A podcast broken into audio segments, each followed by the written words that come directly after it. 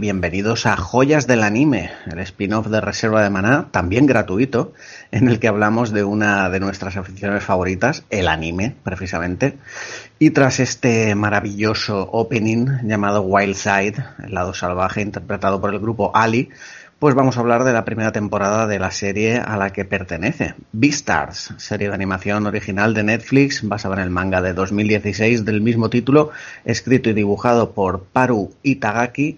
Y para ello pues tengo aquí a dos reserveros de pro, de casta, de como, como Raúl González Blanco, ¿no? De raza, casta y pundonor.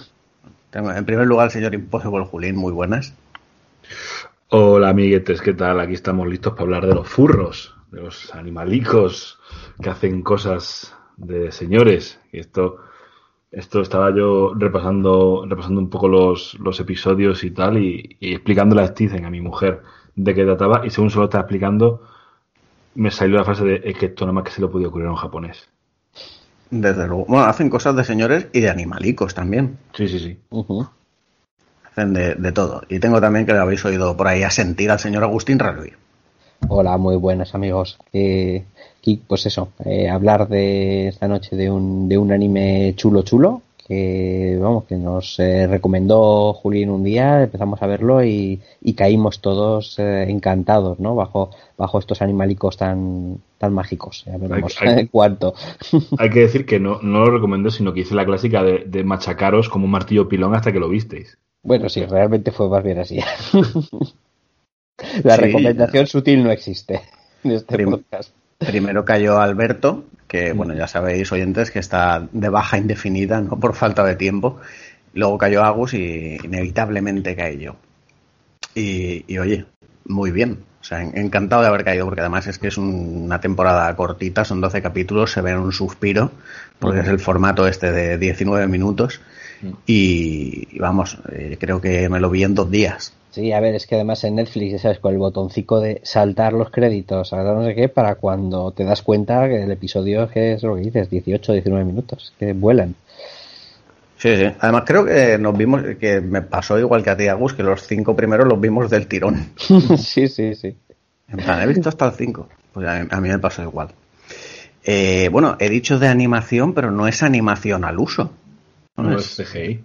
es CGI, que yo, que yo no me había dado cuenta hasta que lo comentaste tú, Julio, por WhatsApp, porque es un CGI que está muy bien hecho. O sea, en el sentido de, eh, no sé, una especie de cel shading que imita a la animación clásica, y que, que, que parece animación, vaya. Sí, da, da- da el pego, ¿eh? Sí, sí, es un, es un CGI muy, muy resultón, o sea, de, de mucha, mucha calidad. La verdad es de. eh, ya hay varios animes que han optado por este formato de.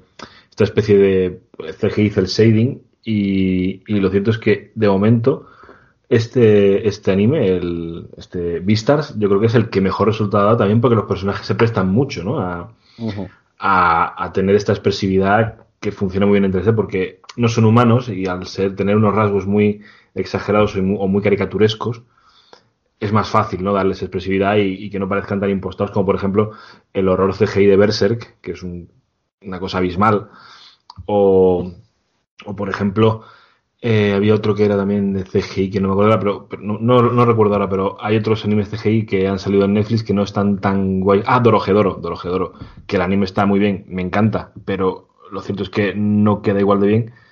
Y sin embargo, en este Vistars creo que está increíble, integrado en el CGI, pero de maravilla. Dorojedoro, ¿cuál era? Me suena muchísimo. Creo que empecé a verla. Dorojedoro es esta de un señor que tiene una cabeza de lagarto, Ah, sí. que sí. vive en un mundo donde van los magos a hacer, a hacer sus experimentos y el tío Sí, sí. muerde la cabeza de los magos y, lo- y entonces cuando les muerde la cabeza sale un señor de dentro de la garganta del cocodrilo y les dice y, le- y le- y le- y les pregunta si han sido ellos los que le convirtieron en cocodrilo. O sea, es un disparate absoluto. Sé, sé cuál es, pero no la había visto. Creo que la he confundido con una que se llama Doro, Doro, Doro o algo así. Sí, o Toradora o algo así, ¿no? No sé, una esa- de... La, la exploradora no. No, no, la que digo yo es de una familia japonesa con una maldición y sacrifican a un niño, no sé qué, en fin.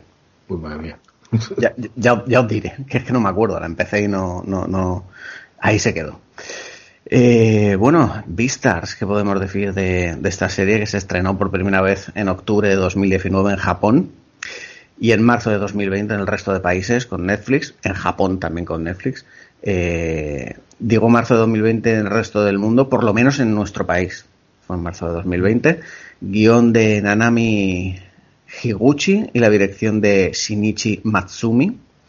Y como dice Julio, pues animalicos, ¿no? Animalicos antropomórficos que no sé así opinión general de la serie, ¿cómo lo veis? Porque a mí es una serie que, mm, bueno, que me ha gustado muchísimo, por supuesto, de hecho por eso estamos aquí grabando este Joyas del Anime, y que me ha desconcertado, ¿no? Porque al principio eh, parece que va a ser una serie de, de misterio, ¿no? Porque arranca con el asesinato este de, un herbívoro a, menos, a manos de un carnívoro, pero luego resulta ser otra cosa muy diferente, ¿no? Es como un, un cóctel perfecto, ¿no? De, de- de- de líos de instituto o de colegio mayor, vamos, con, con temas de, de amor, de amistad, de sexo, típicas cosas de, de adolescencia, ¿no? Aunque también, claro, pues está la parte thriller y tal. eh, que luego también, por otro lado, igual, al haber dejado tan de lado lo del asesinato, ¿no? O, o tan de cara a la segunda temporada es una de las cosas que se le puede echar en cara a la serie, pero pero debo decir que, que el resultado final, ¿no? Esa- ese me- mezclijo de, de- de cosas me, me ha gustado y me ha funcionado súper bien. Sí, es que, eh, bueno, como, como muchos de los mm, thrillers eh, o, eh, o películas o series negras habituales, pues usan el asesinato para luego hablarte de otra cosa, ¿no? ¿Qué es lo que hace esto? Este usa, usa la excusa del asesinato de un herbívoro por parte de un carnívoro para escalar una serie de cosas y, y hablar sobre, pues sobre muchísimas cosas, entre ellas sobre lo, lo- lo que es el instinto, eh, lo que es eh, la identidad eh, es una, es una cosa muy interesante, sobre todo para, para hacerlo desde el punto de vista de los animalicos, como ya hemos dicho, que es que, que es que eh, llega un momento en el que dejamos de ver a esta gente como animales y realmente lo vemos como personajes y hasta, que- hasta que de nuevo entra en juego la parte del instinto y entra otra vez esto. Y es una dicotomía muy chula. La verdad es que es, un- es una idea excelente la de, la de, este, la de este manga. Y a mí es una cosa que, que me fascina, ¿no? Como, como de un dibujo que puede parecer de una serie de animalitos de la aldea del arce o alguna cosa así, te sacas, te sacas esto, ¿no? Sí, sí, se ha, se ha- se ha recorrido camino desde Banner y Flappy y estas cosas. Sí, ¿eh? exactamente.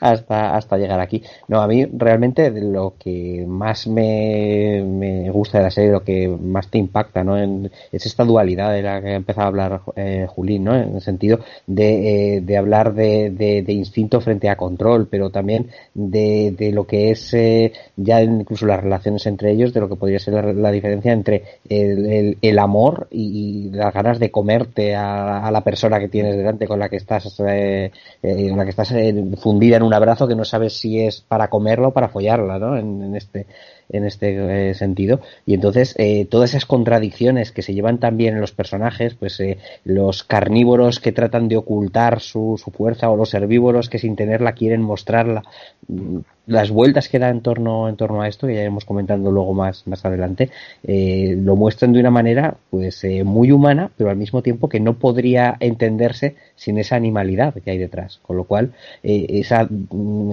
ese conflicto esta dualidad permanente está incluso entre la separación entre lo humano y lo animal que todos tenemos dentro por otro lado ¿no?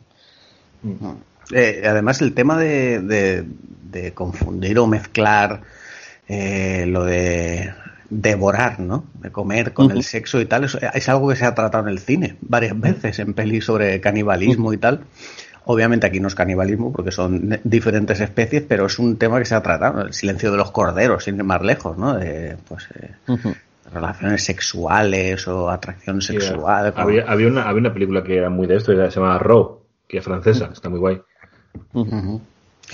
Y, bueno, eh, me ha gustado mucho cómo la serie trata las distintas especies, ¿no? Cada una con sus peculiaridades, eh, con sus cositas, como, bueno, eh, desde las más obvias, ¿no? De follar como conejos. tenemos, a, la, a, la, coneja folladora hasta, pues, yo qué sé, los felinos, ¿no? Que son más más solitarios, ¿no? Que los caninos, que sí que te cuentan, ¿no? Que, pues, por ejemplo, eh, Legosi, pues, que tiene ahí su familia y tal, y, de hecho hay un momento en uno de los capítulos que le dice, luego lo contaré, ¿no? Pero le dice uno de los leones, le dice, ¿qué haces tú solo? Si los lobos vais en manada siempre, tal. y, te enseñan muchas cosas, ¿no? De las relaciones del mundo animal, de que, pues eso, los, los carnívoros siempre por encima de, la pirámide ¿no? de, los herbívoros, luego dentro de los carnívoros pues hay también relaciones, ¿no? Los felinos se llevan mal con los caninos, en fin, los lobos se llevan bien con los perros, o sea, hay una serie de cosas aquí que desde luego, si algo deja claro es que al, autor le gustan más los caninos. Porque es, autora, autora. Autora. Pues no tenía ni idea, la verdad, o sea, directamente me, me he leído el nombre y no me paro a pensar el género, pero vamos, autora. Y, eso, que se ve que le gustan más los perretes, ¿no? Porque sin ir más lejos, el protagonista es un lobo, el mejor amigo del protagonista es un, labrador, y, bueno, te los pintan un poco más como, como los buenos. Ya, veremos cuando se sepa quién es el asesino, si es un, pues felino. el asunto es que, es que, de hecho, eh, la, la, autora creó, creó el personaje de Legoshi, el, lobo gris, lo creó cuando era adolescente. O sea, cuando ya hacía sus dibujitos en, los, en los laterales de los cuadernos fue cuando ya creó al, al, a este personaje. Que luego no lo volvió a utilizar hasta que hizo Beastars, pero que, que ella previamente ya tenía la idea de, la mujer de los animales, porque de hecho ella eh, es. Eh, Paru Itagaki es hija de un autor muy famoso de manga, de un autor que se llama Keisuke Itagaki, que es un, eh, dibuja una serie de combates súper famosa en Japón, aquí no tanto, aunque el anime nos ha llegado en Netflix, que se llama Baki the Grappler, la serie se llama Baki, es una cosa horrible, a mí no me gusta nada, pero la hija pues hizo esto y, se conoce que antes de... estudió cine, la chica, pero no consiguió un trabajo y entonces se dedicó a vender sus propios TVs autoeditados, sus dojinshis que se llaman, y tenía uno que se llama Beast Complex, que era básicamente historias de dos de como de dos animales, siempre un herbívoro y un carnívoro, ¿no? Y, y al final se la vendió a una revista, a, a la Weekly Shonen Champion, y en esa y en esa revista, después de serializar el Dojinshi, empezó a serializar vistas, de hecho. Yo, yo lo, que espero en esta serie es que empiecen a sacar ya herbívoros más, más imponentes, ¿no?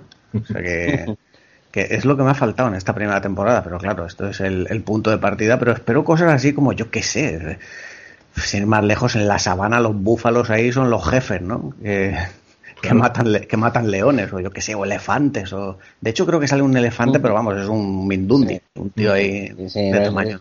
Es, una anécdota ese, elefante. Eh, supongo que nos iremos viendo, porque es que además eh, una cosa que hace muy muy bien todo, todo el anime es cuidar al detalle pues las características de cada uno. ¿no? A mí una cosa que me resulta muy divertida es por los pasillos de este eh, de este colegio es eh, ver cómo cuando van caminando pues encuentras las puertecicas para que entren los ratones. Los Ay, qué bueno eso, todos estos detalles, ¿no? O, algunos eh, osos polares quejándose del calor que hace con, y, vemos el termómetro marcando no sé cuántos bajo cero, ¿no? Diciendo, pues hoy hace calor por aquí. Eso. Entonces, eh, la verdad que estos detallitos lo hacen muy bien, entonces yo personalmente es que te quedas con ganas de ver más animales y más particularidades de animales, ¿no? Más allá de lo que es la historia, como ambientación, realmente lo, los, vamos, lo gestiona estupendamente y, te dan ganas de, vamos, de conocerlos a todos, ¿no? Y ver qué hacen en su mm. tiempo libre. Sí, de, hecho, hay una escena en el capítulo 7, me parece, que la escena que abre el capítulo 7, que es eh, lo de la gallina como, como, hacer lo de los huevos, ¿no? Que me parece una cosa fascinante. es, buenísimo lo de la gallina. Las, las aves molan, ¿eh? Porque claro, Sí. también hay aves carnívoras. Mm. Las águilas y todo esto. Bueno, no, no sé si es un águila exactamente, pero vamos, una ave rapaz que está ahí, que es compañera del grupo de teatro, que va con el tigre y todo esto.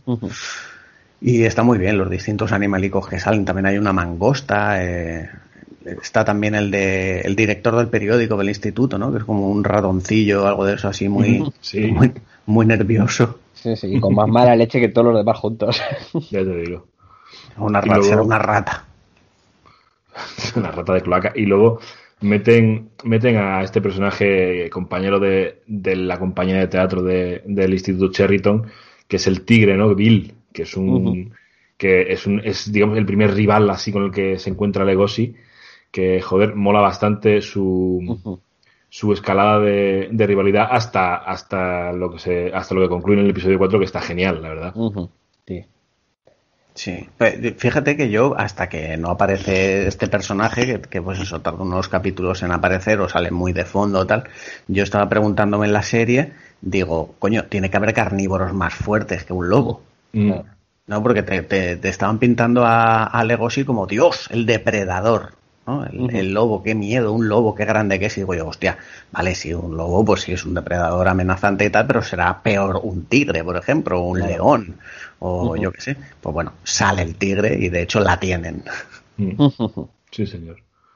Sí, sí, no, de, de hecho al final conforme van pasando los episodios pues se ve un poquito como que en la, en la cúspide de, de este submundo animal pues eh, está gobernado por este tipo de felinos, ¿no? Eh, y es de hecho pues el, los, eh, uno de los rivales, de hecho eh, comenta Julio que eh, este Bill es el primer rival y, y los últimos eh, también acaban siendo estos, estos felinos depredadores, ¿no? Entonces al final...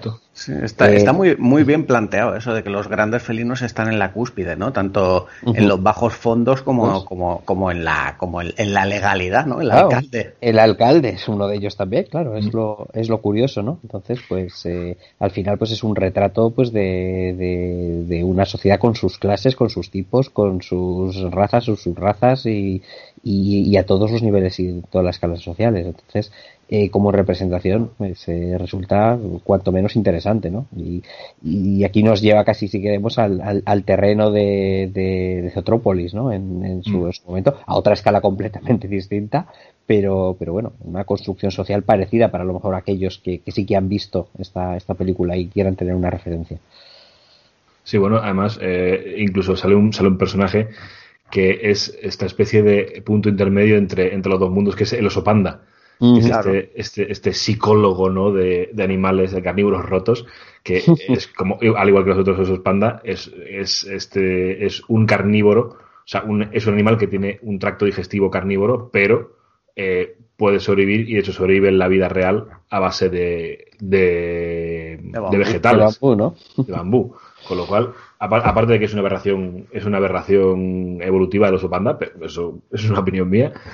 Pero, pero demonios, es un personaje que mola, o sea, mola mucho por, precisamente por eso, porque, porque es el, es el tío que como que se mueve entre los dos, entre los dos mundos, y es el que ayuda un poco a los, a los carnívoros, el que, el que les hace entender, o el que intenta hacerles entender, eh, pues cuál es su condición y cómo tienen, cu- cuál es la mejor manera de adaptarse y de vivir en la sociedad en la que viven, aceptando su, o sea, sin, sin renegar de su condición, ¿no? Que es el, ya lo comentaremos más adelante, todo el asunto este del mercado negro, que es una, que es un momentazo. Es una barbaridad esto. Pero de todas maneras, fíjate que, que en el, siendo en el mundo real, como dices, una aberración, un, un carnívoro que, que- que se comporte así, eh, es casi, desde el punto de vista de la serie, casi el más natural de todos ellos. Porque Mm. realmente en el mundo en el que se desarrolla la serie, eh, en el que tienen que convivir los carnívoros con los herbívoros, ya se da por supuesto que, que el carnívoro comiendo carne es la mayor, eh, vamos, el mayor pecado que se puede cometer. Es un tabú casi hablar de- del tema.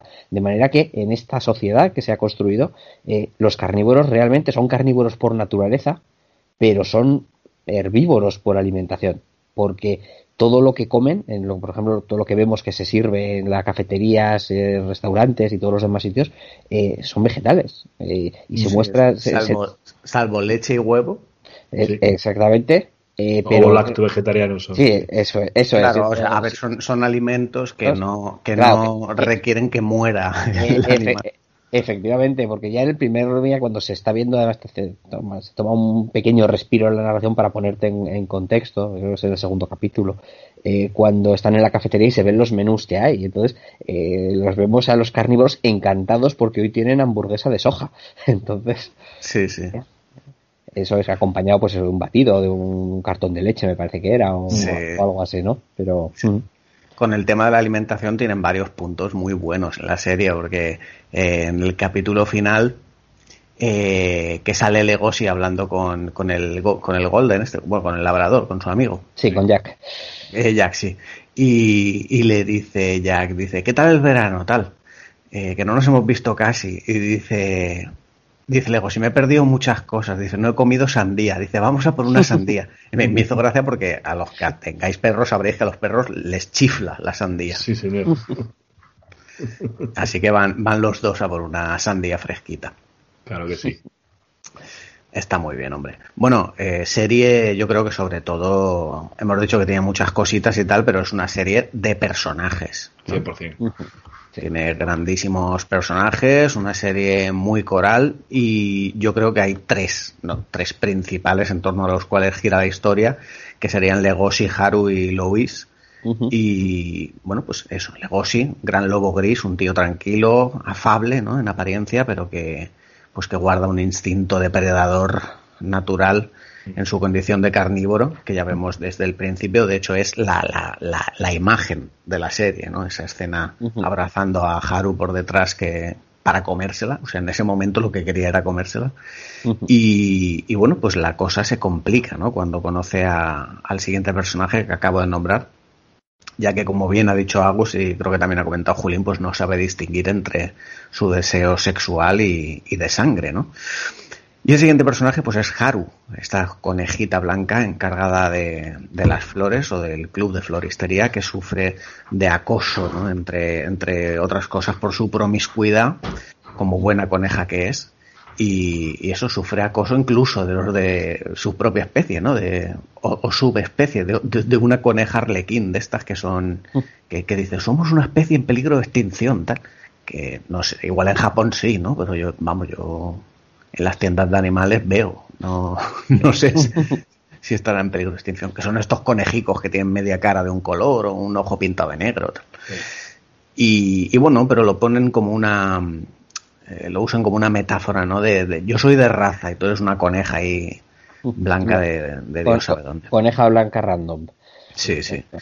Y luego, pues el tercero en discordia, ya digo, de los principales, sería Lois, ¿no? Esta, esta estrella de instituto, ¿no? De, de capitán o, o responsable del club de teatro que dirige y protagoniza su obra y que quiere ser el próximo Vistar, ¿no? Que esto es un concepto que explican luego más adelante, no sé si en una charla en el comedor o algo de esto, que sería como, pues eso, eh, el rey del baile de invierno, ¿no? Eso una cosa así. Eso es. Porque Y bueno- además ha, ha sido Vistar ya dos años seguidos, ¿no? Sí, sí, ha sido, ha, si- ha sido ya y, y todo parece indicar que va a seguir siéndolo, ¿no? Sí, claro, ha sido los años que ha estado en el instituto, porque si no me equivoco, lo está en tercero, Eso es. o sea que ha sido en primero y segundo, y de hecho Legosi creo que era de segundo, ¿no? O sea que, que Luis es de un año más y tal. Y bueno, aunque es un tipo que, que va de, de comerse el mundo, ¿no? Pues eh, no deja de ser una presa. Es un herbívoro al fin y al cabo, y de hecho oculta muchas cosas. Luego eh, nos explican un poco su turbio pasado y, y él también pues esconde varias cosas, ¿no? Su relación con Haru, el tema de los cuernos, literalmente hablando, o sea, físicamente, su, su cornamenta. En fin, luego comentamos un poquito. Y secundarios, pues, pues hay un montón, ¿no? Yo he apuntado aquí algunos eh, que me he ido acordando conforme elaboraba un poquito así en los tips para el guion. Y serían pues Juno, ¿no? que es una loba gris, Es- estudiante de primer año y es nuevo miembro de- del club de teatro, que se enamora de Legoshi a primera vista, ¿no? Después de, de que, pues bueno, eh, este la protege y tal, desea convertirse también en la próxima vista. Tenemos también a Jack, ¿no? El, que lo hemos comentado, el perro amigo de Legoshi, que los dos, eh, por lo visto, han sido amiguetes desde la infancia. Tenemos al panda, ¿no? Eh, que es Gohin, eh, es un panda gigante que ayuda a los carnívoros a luchar contra, contra sus instintos más primarios. Está Bill, que también hemos hablado de él, el tigre de Bengala. también miembro del club de teatro que tiene ahí esa extraña relación de amistad con Legoshi. Bueno, es, es extraña, es una relación ¿no? de amistad al fin y al cabo. Y de hecho acaban la serie siendo amigos, pese a aquel incidente. Está también el alcalde, que creo que no dice el nombre, simplemente es alcalde, que es un, un león, ¿no? Que, que tiene el, el, puntazo este de que dice que se ha operado la cara y los colmillos Sí. y tal para tratar de ser más... Sí, para más no ser tan, no ser, no ser tan feroz, no parecer tan feroz. Y, Sí, sí. Se ha puesto ojos de Milhouse. Porque luego ves a los yacuses y, y tienen los ojos pues de, de felino, ¿no? Rasgados, con la rayica en medio y tal. Y este tiene dos bolitas, como si fuera un peluche o Milhouse. Curioso, curioso. Y luego pues hay un montón, o sea, una cantidad de secundarios, que si la mangosta, que si Hills, ¿no? Que es la cabra esta que está siempre temerosa de que Legosi le coma, ¿no? Pero luego es, pues es, es un poco fruto de su imaginación. Eh, bueno, no sé, yo creo que he comentado lo más relevante. No sé si queréis comentar alguno más o, o directamente comentar sobre los que, No, los que he nombrado. Yo, yo más que sobre alguno más, eh, no sé, Julio, ¿tú has llegado a leer el manga? O... Yo no, no, no, No, no, no. leo. Tengo ganas de leerlo. Yo he estado porque- tentado de continuar la historia. No, porque a mí de todos los personajes el que yo creo que más poderoso me parece, de- de- sobre todo los secundarios, el personaje de Juno, ¿no? Que me da la sensación que en la segunda temporada va a ser pieza clave. Igual estoy completamente equivocado, ¿no? Mm. pero pero como ese como ese personaje que quiere romper todo equilibrio pues es al final la pieza entre en el, o, o el- otro vértice del triángulo posiblemente entre entre Legoshi y, y Haru pero por otro lado quiere mm, vamos parece que la ambición de, de Vistar a toda costa es posiblemente también puede ser la rival por otro lado de, de Luis no Bueno, Entonces- tiene un, tiene un discursito que parece que quiere devolver a los carnívoros la posición que Sí, le corresponde, Además de ese puntito de supremacistas, por llamarlo de alguna manera, ¿no? Que, que no sé, me, es posiblemente el personaje que más mm, interrogantes despierta, ¿no? En cuanto al potencial que pueda tener para, para continuar la historia, más allá, por supuesto, de la- de- del avance en el tema de- del asesinato y de, de la relación entre eh, Legoshi, Haru y Luis. Que también, Sí. ya, cuando la- ya avanzaremos, pero la- digamos que Luis también termina de una manera curiosa, ¿no? Interesante en todo caso. Sí. La, bueno, conversación, la. Sí, sí, Julio. Digo que a mí, a mí, de hecho, el personaje que más me llama la atención y el que más me fascina, aparte de Legoshi, es, es Luis. O sea, el, Sí.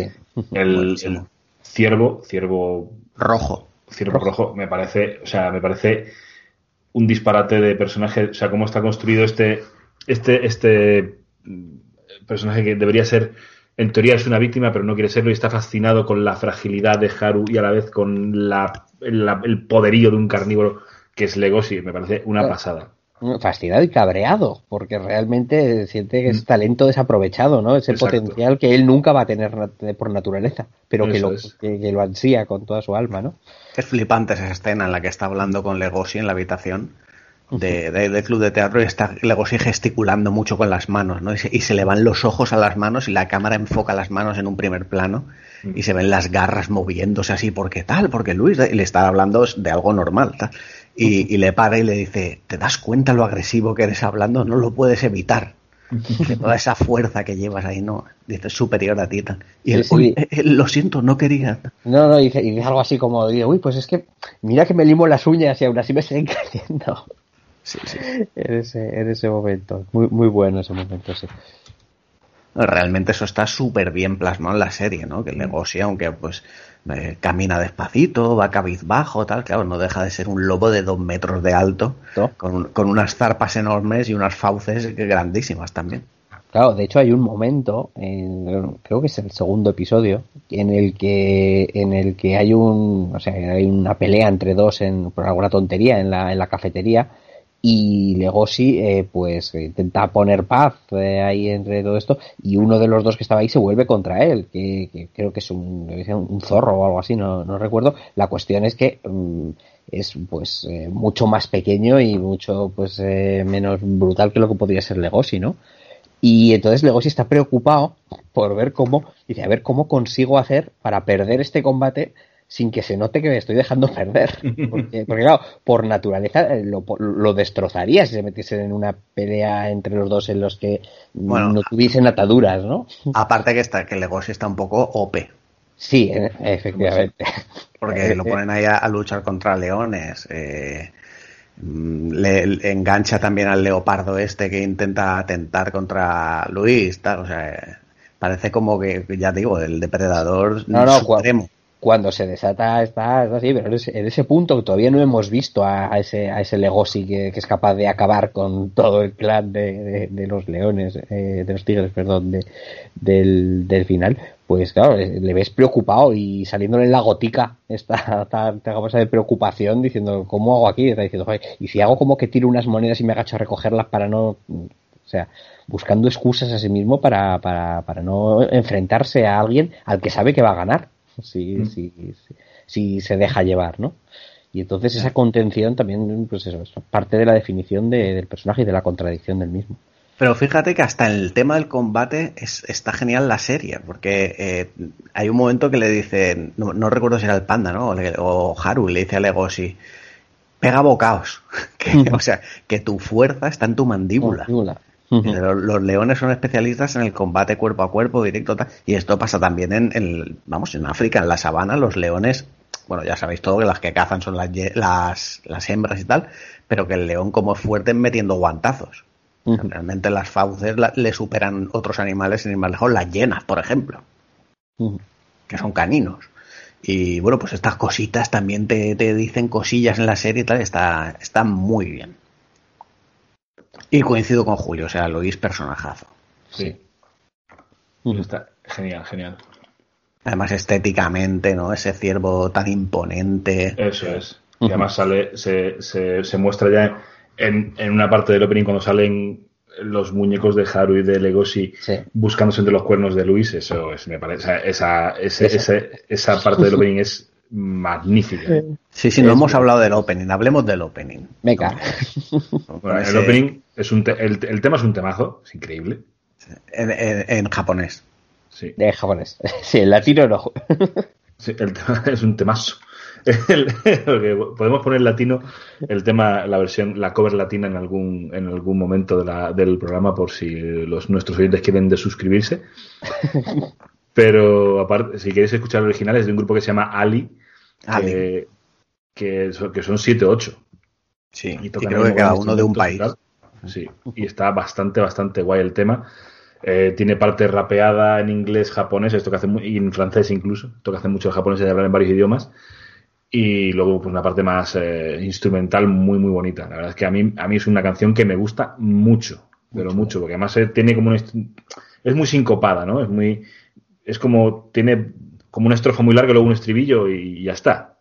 Incluso el tema, el tema largo no es como, o sea, no es solo la parte del opening que sí que suele ser estrofa y estribillo, sino que en este caso es una estrofa muy larga y un estribillo largo y ya está. Y está súper bien. Se llama. Wild Side, podéis buscarlo. Aunque supongo que en algún momento de este programa sonará. En el opening, en el opening lo hemos puesto. Claro, para, para deleite de, del personal. Y está muy guay. Y el opening está hecho con, con muñecos, está hecho en stop motion. Eh, y es un stop motion que a mí me parece pues bastante baratuno, la verdad. Pero, pero muy aparente en cualquier caso. Sí, porque realmente pues tenemos a principalmente lo que encontramos es a, a los muñecos de, de, de Legoshi y de, y de Aru, pues un poquito eh, mostrando la, la relación que van a mantener ¿no? durante, durante todo el anime, desde eh, su lado más, más animal como depredador y presa, durante de una parte de- del opening, donde se están alejando el uno de- del otro, hasta pues ese, si queremos, más humano, o, eh, que, o más, eh, eh, digamos, eh, cálido, más, eh, más amoroso, ¿no? En el que se les, se les ve bailando. y todo, pues eso, con, como dice Julio, con un stop motion bastante resultón, ¿vale? Aunque los eh, muñecos se parecen, sobre todo el, el de Aru, me parece un, un muñeco estos de, de, de, De la mal hechos, sí, sí, efectivamente. Eh, pero, pero vamos, que, que, que recoge muy bien lo que, lo que vamos a encontrar luego en la serie, como el momentazo que, que comentábamos hace un momento, ¿no? De, de, de Haru y Legoshi entre, entre los cuernos de, de Louis. Es cutrongo en cuanto a, podríamos decir, eh, el, el presumible presupuesto, pero la ejecución es bonita. O sea, quiero decir, está, está hecho chulo. Además, le meten ahí las babas a, a la Sí, boca a- de, bi- bien de babas, eso sí. de Legoshi. Lo, eh, le- Lois no, no está solo en esa escena en la que salen ellos dos en los cuernos, sino que el bosque en el que se adentra Haru al principio no son árboles, son cuernos, o sea, son astas Eso es. que se ven así en, bueno, como en sombras, ¿no? En- Está muy bien. A mí me ha gustado mucho, la verdad. El, el otro día cuando vio el opening David y dijo, hostia, pero qué mierda es esto, te digo, tío, se mola un montón. Vamos, a a mí me mola. Sí. No, está muy bien. Está muy bien la, la intro y además eso, que, que te sitúa estupendamente en, en lo que te vas a encontrar después, ¿no? O sea que en ese sentido es un arranque que, vamos, que ya te mete enchufadísimo en la historia y sobre todo con, con, con un temazo como este que, que, ¿no? que te deja con, con ganas de lo que te, te pongan por delante, ¿no? Desde luego. Bueno, Haru también es un personaje que a mí me ha gustado mucho, ¿eh? O sea, al final, luego cuando explica sus sus motivaciones, ¿no? De por qué le llevan a, a esa vida tan, pues eso, eh, ligera, ¿no? De, de cascos, eh, como forma de aceptación, ¿no? En esta sociedad en la que se siente rechazada y es una forma de obtener cariño. Eh, También que, que te enseñen sus instintos como presa. Mm, sí, Eh. eso es un puntazo, ¿eh? que te deja No. cuando... Sí, sí, no solo como herbívoro y de querer copular y demás, sino de, de que tiene instintos de presa, que eso te, te deja con el culo roto. Además, le dice, le dice, le dice en un momento dado, le dice, dice, es que cada vez que, cada vez que esto- estamos juntos, quiero salir corriendo. Efectivamente. Y de hecho, ella, pues eso, eh, o sea, estamos hablando mucho de él, ¿no? De, de que mezcla las ganas de comérsela con las ganas de, de comérselo. pero, pero no hemos hablado de ella también de su confusión, de me gusta, pero me da miedo, pero o sea, eh, toda la serie Sí, está jugando con eso. De hecho, hasta el último capítulo que le va a coger la mano, la aparta, tal. Sí, bueno, porque además él, eh, ella, ella en principio está enamorada, de alguna manera, de, de Luis. Lo que pasa es que, es que llega, llega Legoshi a, a poner aquello patas arriba, claro. Mm. Y todo, y todo porque en el segundo capítulo dicen sube, a- sube a la azotea. Sí. Y, y- y vaya, vaya. Qué bueno. Sí, es- Ahora lo comentamos en el segundo capítulo, pero vamos, es un, es un puntazo lo que pasa ahí todo. Sí, y sí, sí, joder, qué, qué bueno. Es que, es que está genial la serie. Es que la estaba recordando ahora cuando estaba viendo los episodios que, que íbamos a comentar y joder, es que está súper bien, tío. Es que hay muchas ganas. De la segunda temporada, por cierto, en enero. Enero, Sí, pues ya, sí, sí, ya queda es nada. casi que bien. Sí. Y bueno, pues eso, personajes pues muy bien escritos, con muchos matices, ¿no? Eh, Legoshi pues con esa lucha interna que pues súper interesante. Además yo creo que, que están muy bien conseguidas sus dos caras, ¿no? Tanto cuando es un tío pues amable y, y controvertido y tal, está tan bien construida como la de cuando es un depredador, ¿no? Que da auténtico miedo. Eh, Como se le ponen los ojos rojos, huele sí. a la víctima, tal. Se les va un poco de las manos en, en los capítulos finales cuando que parece que se vaya a convertir, a convertir en Saiyajin Goto, ¿no? Que, Sí, yo estaba llena- cuando se pone rubio. Está Sí, sí, exacto, que se llena de fuego ahí y empieza a gritar y tal, pero bueno, es una forma un poco exacerbada de, de expresar lo que era el momento, que es el despertar de, de sus instintos de lucha. Y, y no va más, o sea, no, no tiene mayor importancia. Bueno, pues nada, eh, ya que hemos hablado un poquito de la serie así en términos generales, de los personajes y demás, pues vamos a poner otro, otro temita de la banda sonora antes de meternos a comentar los episodios y que nosotros que Lezu, ¿vale? De, de Yurika, ending que suena al final de los episodios 2, 5, 8 y 9 y nada, que suene y nos metemos ya a comentar los 12 capítulos, cuatro cada uno y vamos a escucharlo.「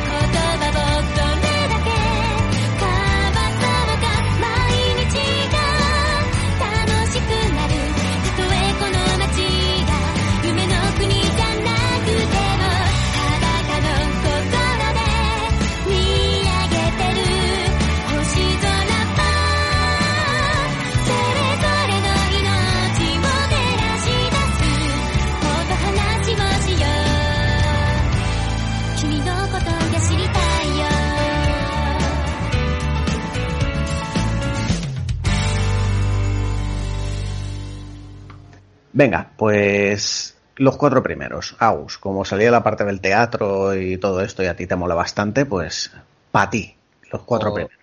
Pues venga, allá que, allá que vamos. Porque los, los primeros realmente son eh, lo que tienen en común es que es un- lo que hacen como, como buenos primeros capítulos, como no podría ser de, de otra manera, es un poco eh, dibujar la, la situación, ¿no? El statu quo entre todos los personajes. A lo largo de los capítulos, además, yo creo que lo que hace muy bien es eh, ir presentándolos poco a poco, pues cada uno mejor centrado en un personaje más. Por ejemplo, el primero es el que vamos a centrarnos más en el negocio, en el segundo vamos a introducir ya con más detalle eh, a, a Haru y su contradicción, y el tercero y el cuarto, eh, más volcados con el teatro, están mucho más eh, centrados en, en Ruiz, ¿no?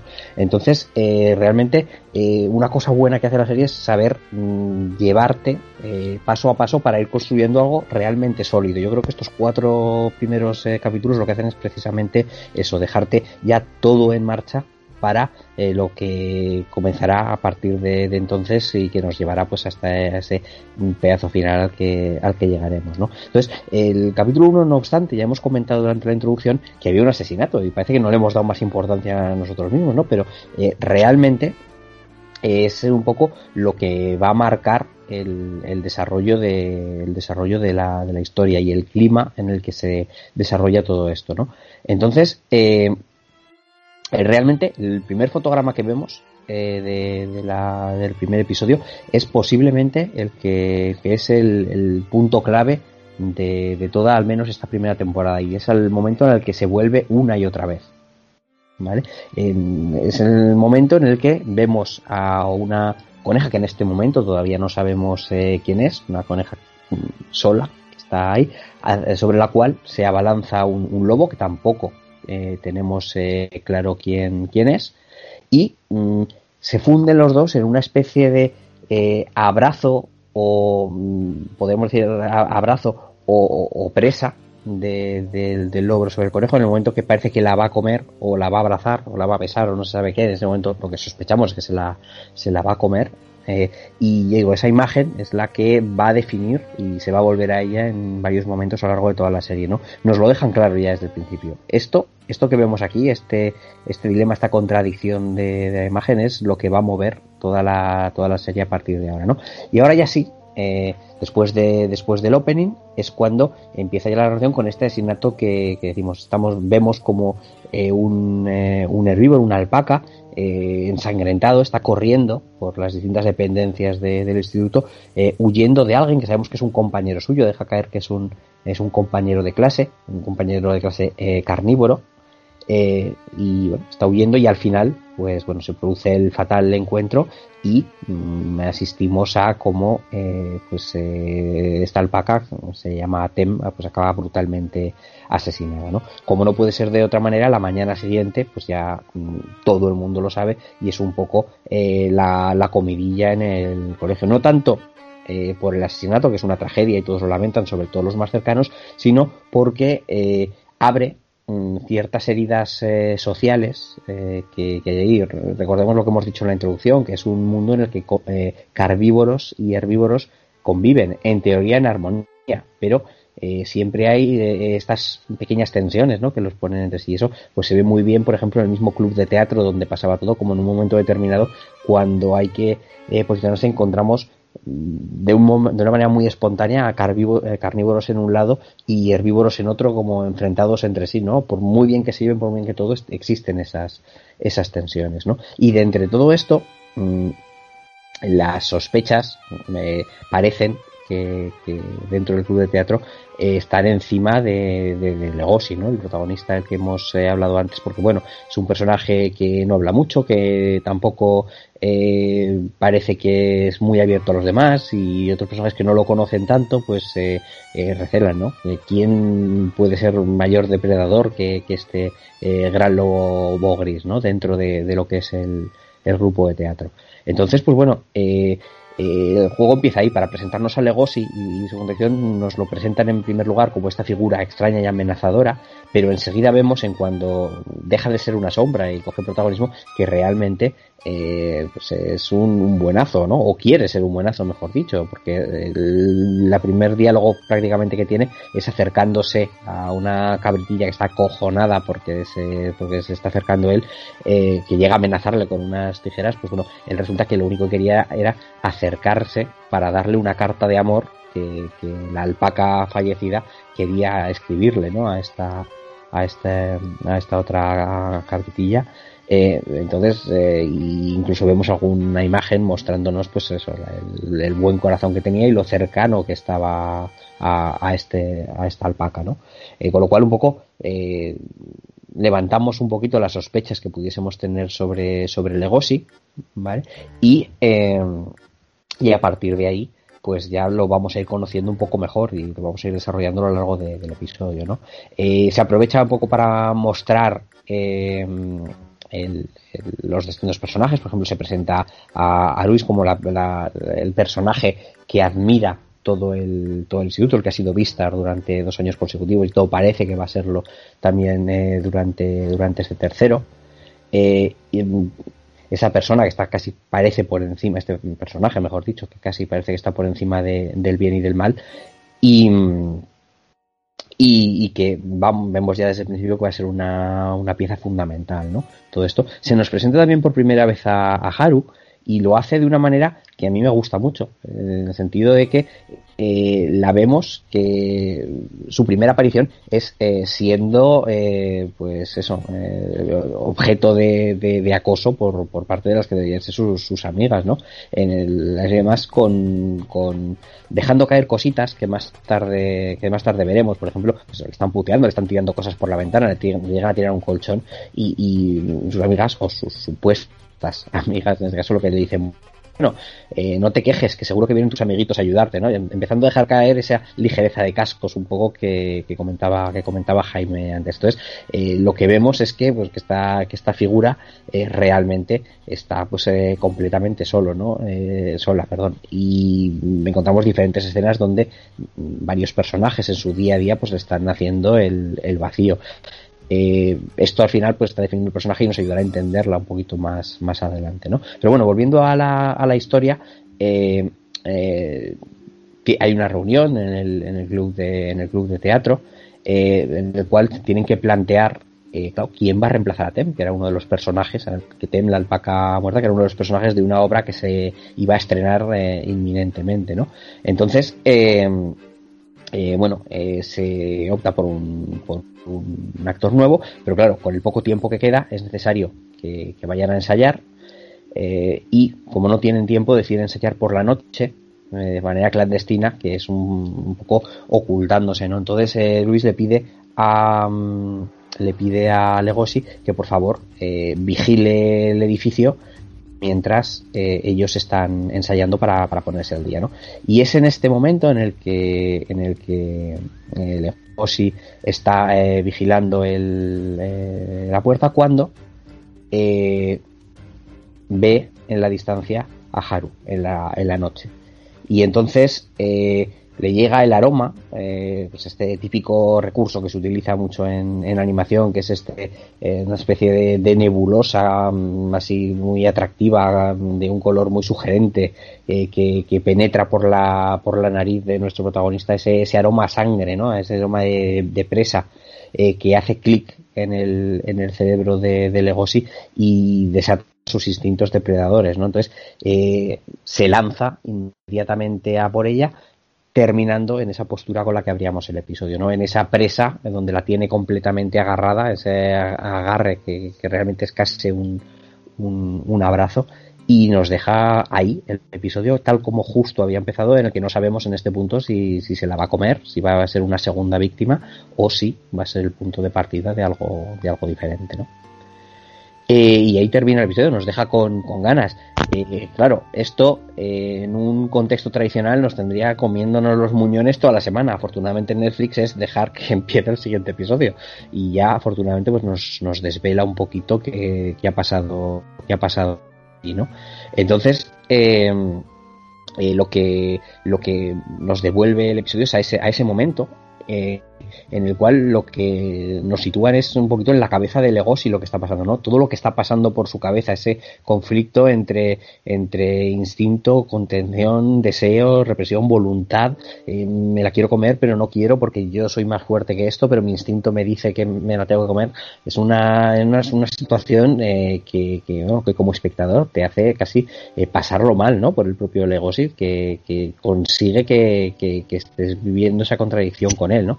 Eh, en, todo caso, eh, lo que hay un momento recordemos que había dejado a, sus compañeros de teatro ensayando, entonces eh, ha habido un accidente durante el ensayo, con lo cual salen corriendo a llamarle y en ese momento como que despierta de la, de la soñación eh, y Haru pues consigue, consigue huir, ¿no? Eh, aunque sea con un arañazo. En ese momento la garra de, de, de pues le, le araña en el, en el brazo a, Haru y, y, a Haru pues se, se marcha y Legoshi pues bueno, un poco sin saber exactamente qué está haciendo ahí, eh, pues vuelve a, vuelve al teatro donde están sus, sus compañeros. Eh, aquí lo que vamos a encontrar es que lo que ha pasado es que durante el ensayo, pues bueno, eh, eh, Luis se ha lesionado, ha tenido una caída ayudando a un, a un compañero y se ha dañado mm, aparentemente de forma bastante seria la, la, pierna, lo que va a poner un poco en peligro la representación de, del día siguiente, ¿no? Bueno, al día siguiente eh, pues eh, tenemos a Legosi completamente desconcertado, eh, preguntándose por qué es lo que pasó el día anterior, sin acabar de eh, entender lo que estaba pasando, mmm, reconociendo esa contradicción en, en, sí mismo. Una contradicción, por otro lado, que Luis, que encuentra en la cafetería, también, también le ve, ¿no? Le dice, oye, mmm, entiende la situación, entiende que está fingiendo cualquier cosa que, que haga, ¿no? Que, que, no es su naturaleza la de, la de ser tan, tan contenido. Pero bueno, eh, continúan con, con, los ensayos y vamos hacia una de las, yo creo, de las partes más interesantes porque, vamos, te, te hace un, te cambia la, la, la, situación, pues prácticamente todo porque vamos a, a conocer ya mm, ahora un poco más en, en detalle a, Haru, ¿no? Eh, ¿Por qué? Pues se da una situación que aparentemente es normal, pues en el club de teatro necesitan, eh, necesitan flores para, para decorar el, el, escenario y entonces le piden a Legoshi que vaya al club, ya sabemos que en el, al club de jardinería, ya sabemos que, que en Japón todos son clubs en el instituto, pues el club de teatro, el club de jardinería, el club de ganchillo, el club de cualquier cosa que, que le queráis eh, echar, que, de hecho el, el, club de jardinería es un club únicamente de herbívoros, y entonces a Legosi ya le da cierto respeto ir ahí, en la situación en la que se encuentra, en el que teme que pueda perder el control en un momento determinado, eh, y cuando eh, sube a, a, a, ese, a ese club de, de, jardinería, lo que se encuentra es que el único miembro que hay en el club es precisamente Haru. Lo peor de todo es que él se da cuenta de que Haru va a estar allí antes incluso de verla por el, por el aroma, reconoce el aroma de, de la sangre de Haru eh, antes de abrir de que se de que se abra esa puerta no eh, y entonces pues claro la situación es que eh, Haru eh, en ese momento aparentemente pues no, no reconoce eh, que él fue quien quien quien le atacó.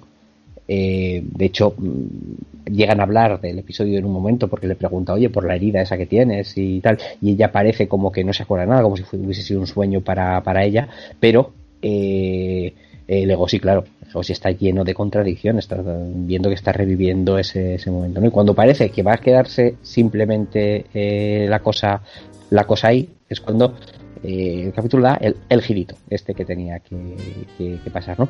Entonces habíamos visto en el capítulo anterior esa fama que, que Haru tenía y ante, pues un poquito eh, la, eh, la falta de, de movimiento de, de Legosi que aparentemente no se quiere ir porque está muy realmente se encuentra a gusto con, con Haru y no y no quiere marcharse en el momento pues ella lo interpreta un poco como que lo que quiere es tema no y entonces pues bueno ella aunque pensando para sus adentros dice oye pues eh, realmente mmm, todos los eh, animales sois iguales, ¿no? Parece que todos becaréis para lo mismo, pues eh, esto no, no, me gusta, pero bueno, oye, ya está, pues la, ella empieza a despelotarse y a dirigirse a, a, hacia, hacia Legosi, pues bueno, con, con intención de, de, de follárselo, en este sentido. Además, hay un momento que incluso eh, es, va a ser mi primera vez con un, con un carnívoro. ¿Vale? Entonces, eh, bueno, por supuesto, en ese momento, pues Legosi está que, no se cree que está pasando ahí, está completamente congelado. Era yo, pues, yo creo que lo último que él esperaba que, que fuese a pasar allí. Y nosotros como espectadores, pues, pues igual, ¿no? Con, con ese eh, giro que hemos visto, que, el cual ha cambiado completamente la, la situación, donde vemos mm, que realmente Legosi es el pobre animal indefenso casi ante el depredador sexual, por decirlo de alguna manera, que se está dirigiendo hacia, hacia él, ¿no? Eh, y así nos deja el capítulo 2 otra vez en, en, todo lo alto y afortunadamente otra vez pues podemos pasar rápidamente al siguiente para ver cómo está siguiendo. Por esto eh, comentaba al, principio del programa Jaime que, que, se vio los primeros episodios prácticamente de tirón, sin, sin darse cuenta se comió los cuatro o cinco primeros y es que realmente es así, no puedes dejar de ver, ¿no? Cuando, cuando, cuando está pasando esto.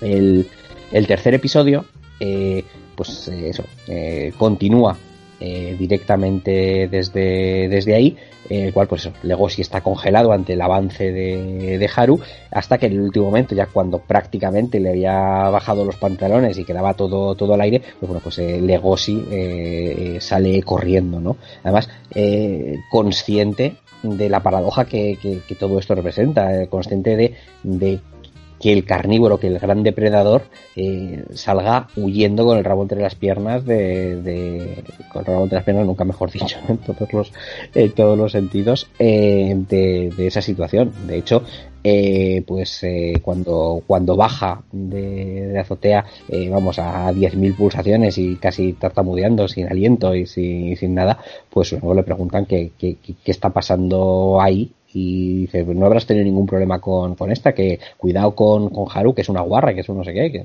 entonces él empieza a encajar las piezas y todo eso, pero por otro lado, aunque está encajando esto, por otro lado, por todos los momentos que ha compartido con ella antes de, esta situación, pues se encuentra esa contradicción y dice, joder, con lo, con lo maja que es, ¿no? Con lo, con lo a gusto que estoy yo con ella y, y por qué he salido huyendo. Entonces ahí ya empieza a darse cuenta, pues, de, de esa otra capa, de esa atracción que va a empezar a, a sentir por, por Haru.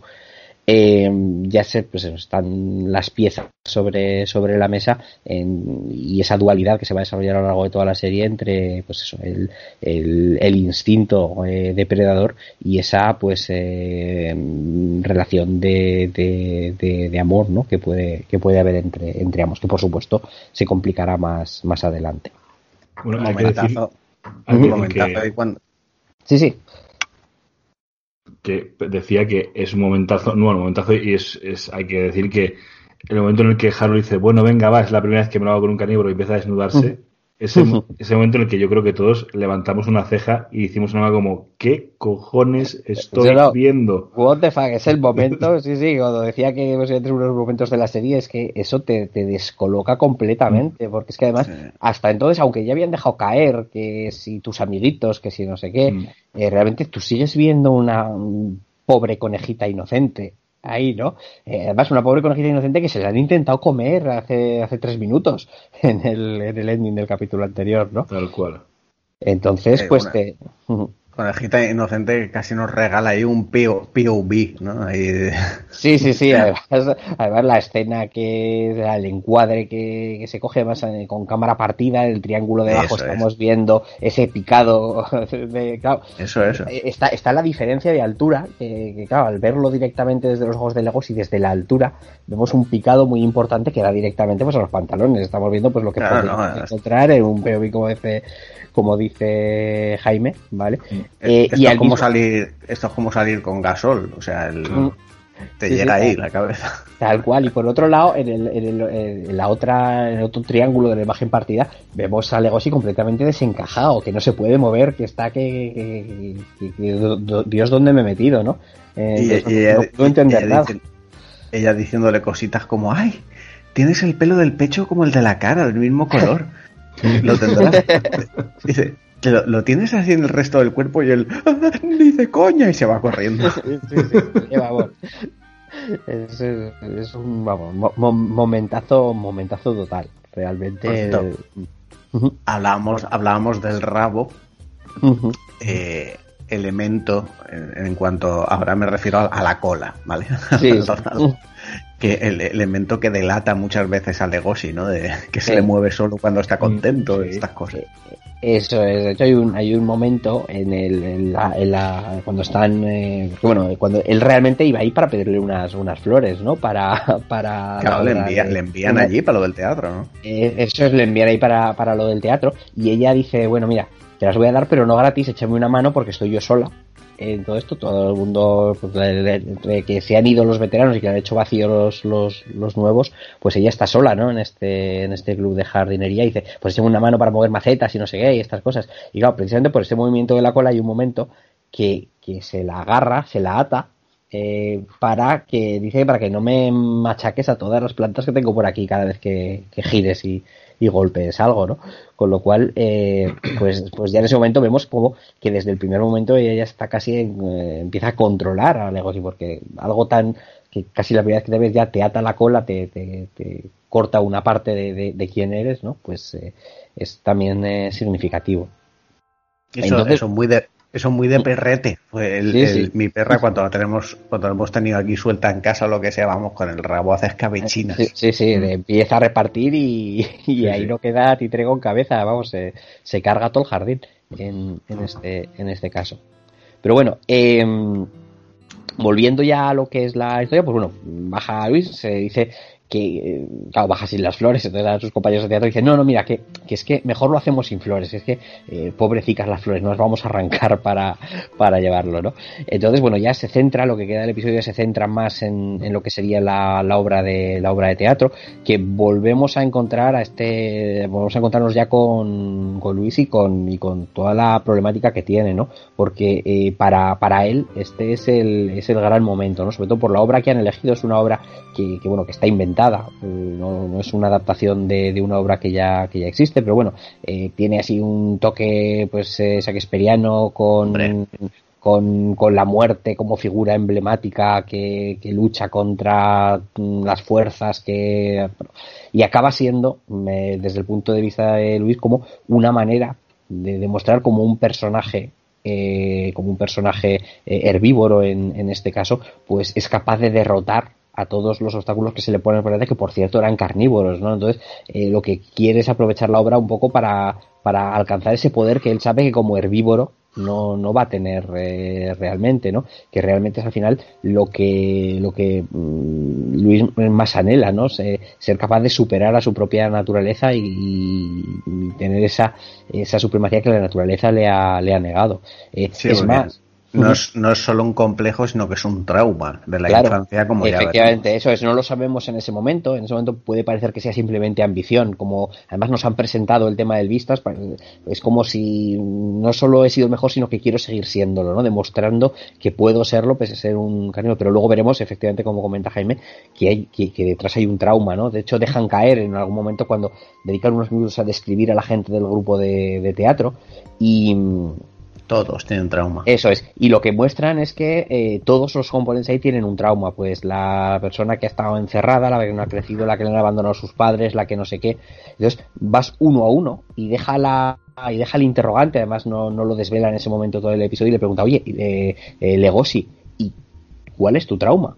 Y, y sobre todo, ¿y cuál es el de Luis que parece perfecto? Parece la persona rica, imponente, que está mm, por nacimiento, parece que está por encima de todos los demás, ¿no?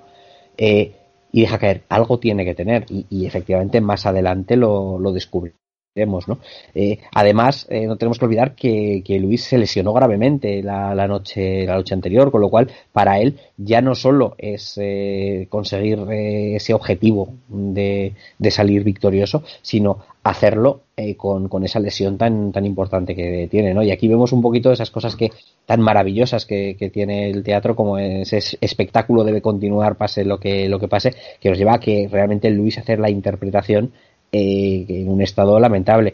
Eh, tanto que eh, justo en la última escena, mientras está cayendo el telón, pues se desmaya completamente, afortunadamente, bajo la ovación del público, con ese sentimiento de victoria. Pero, pero vemos a Luis que está derrotado ¿no? en, ese, en ese momento. Y ya nos lleva al, al capítulo 4, que es un poquito el donde ya empiezan a ponerse las, las, cosas en movimiento no Eh, bueno lo que lo que ocurre es que eh, arranca el episodio con, con Luis en la enfermería en una cama de enfermería que, recobra el conocimiento después de haberse sido desmayado está arropado por todos sus eh, compañeros que lógicamente están preocupados pero rápidamente pues bueno, sale el, el problema que, que, estaba sobre la mesa, ¿no? Si Luis, que es el protagonista, eh, no puede salir a actuar, eh, ¿quién lo va a hacer, no? Y entonces en este, en este sentido el propio Luis eh, elige otro personaje que lo hemos nombrado antes, este Bill, eh, este, este tigre enorme, eh, carnívoro que, que, que, estaba en la compañía y que era uno de los, era uno de los villanos en la, en la representación anterior, eh, y lo elige precisamente eh, en contraposición, por ejemplo, con Legosi. Bueno, tenemos que decir que Legosi dentro del club de teatro no es un actor, es, eh, está en utillería, está en arte y está llevando la iluminación, ¿no? De, lo que es esto. Entonces, eh, pero realmente Luis lo que querría es que esta posición de poder, esta, esta parca, eh, eh, estuviese eh, encarnada por, por, un, por un depredador, por un animal que tuviese la fuerza, o sea, que no escondiese su, su poder, ¿no? Entonces, en este sentido, pues le, pide a, le pide a Bill que tome el protagonismo y, haciendo falta un actor para ocupar el lugar de, de Bill, eligen a Legosi para tomar el lugar de, villano. Claro, Bill quiere cambiar algunas cosas. Él considera que ahora ya no va a ser un, un Adler impostado, porque eh, Bill realmente consideraba que, que, esa figura que al final triunfaba sobre todo no podía ser un, eh, un herbívoro como, como, Luis, por mucho que Luis eh, fuera el, líder, y entonces lo que quiere es cuando él lleve a cabo esa lucha que no haya nada falso en ella, ¿no? Entonces lo que lo que le pide a lo que le pide a, a, a todos pero particularmente a, Legosi es que durante la, la, representación lo den todo y que esa lucha eh, sea todo lo real que puede que puede llegar a ser ¿no?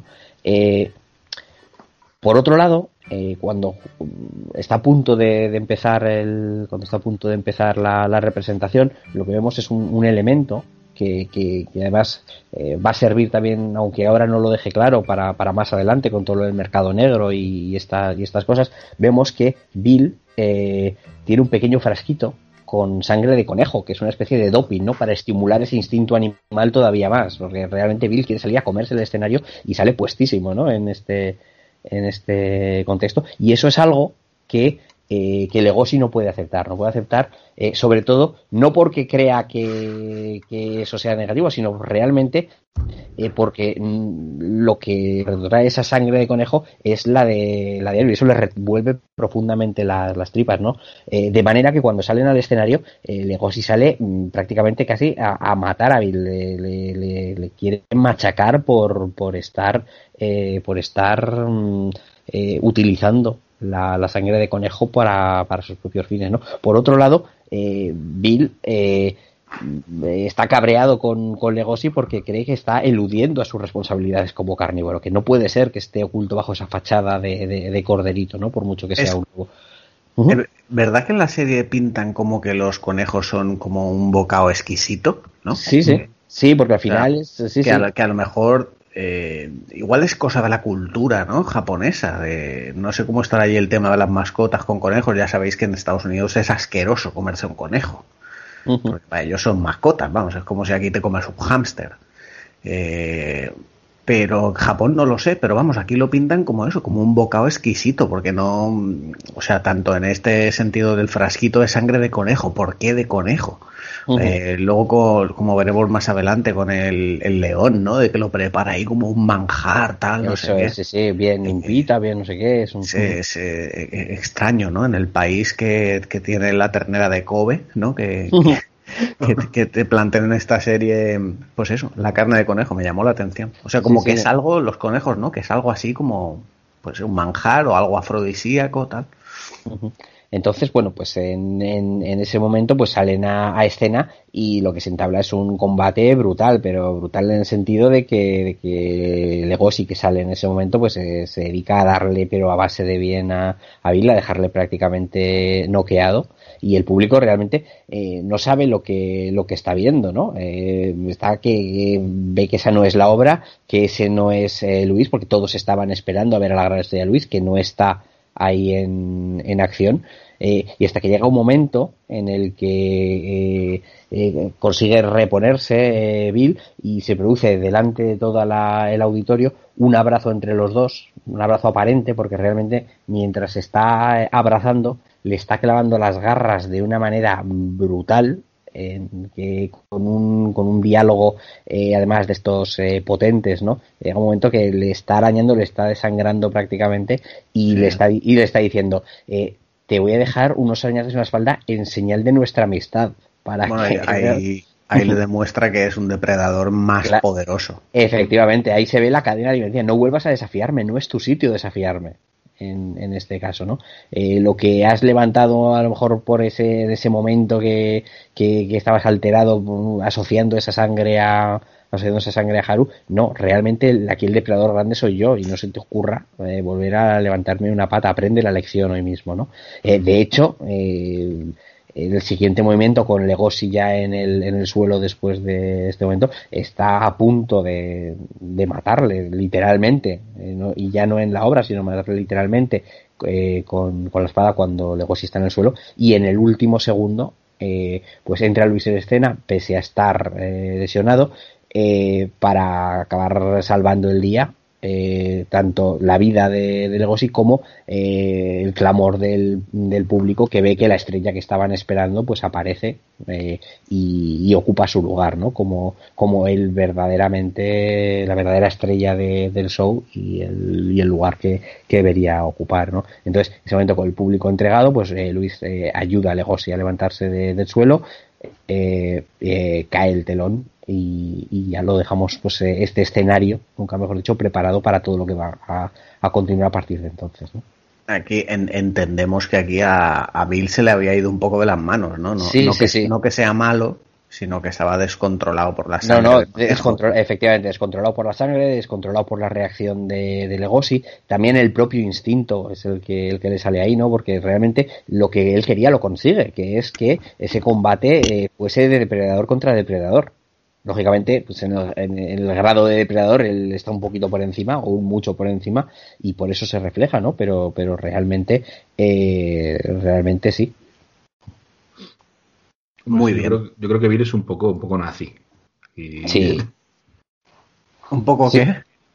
Sí, un poco nazi. A ver, realmente en su discurso es ese que los depredadores tienen que ocupar su lugar. Claro, o sea, es, es como, es como un, es como un Hitler cuando estaba en la escuela de pintura, ¿sabes?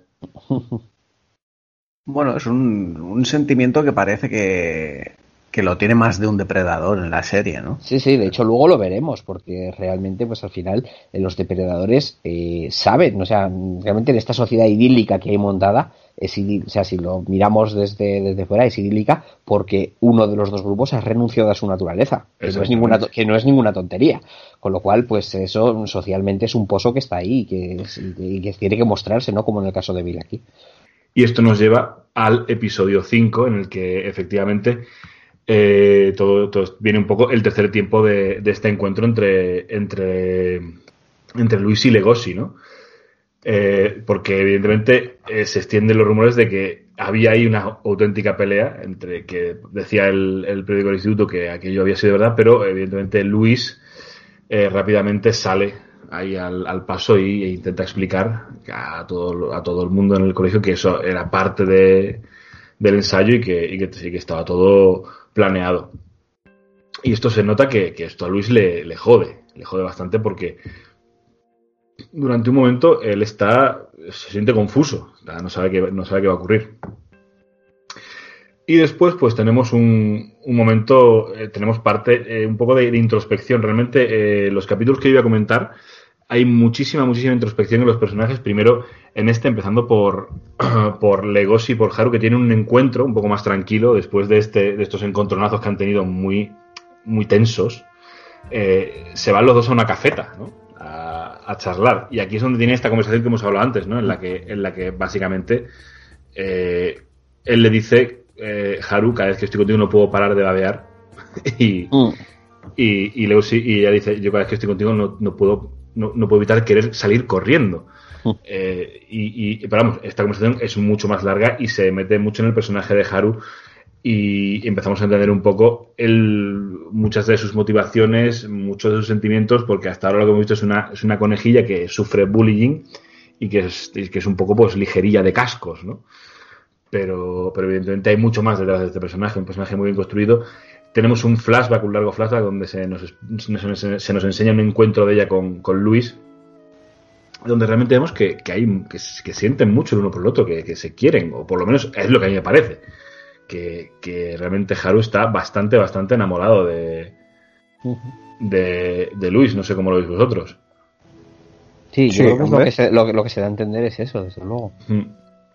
Sí, sí. Sí, pero esto es la, la típica relación de, eh, de la, la, la fea a la cual le hace caso el capitán del equipo de fútbol, ¿no? De- sí, mira, pues sí.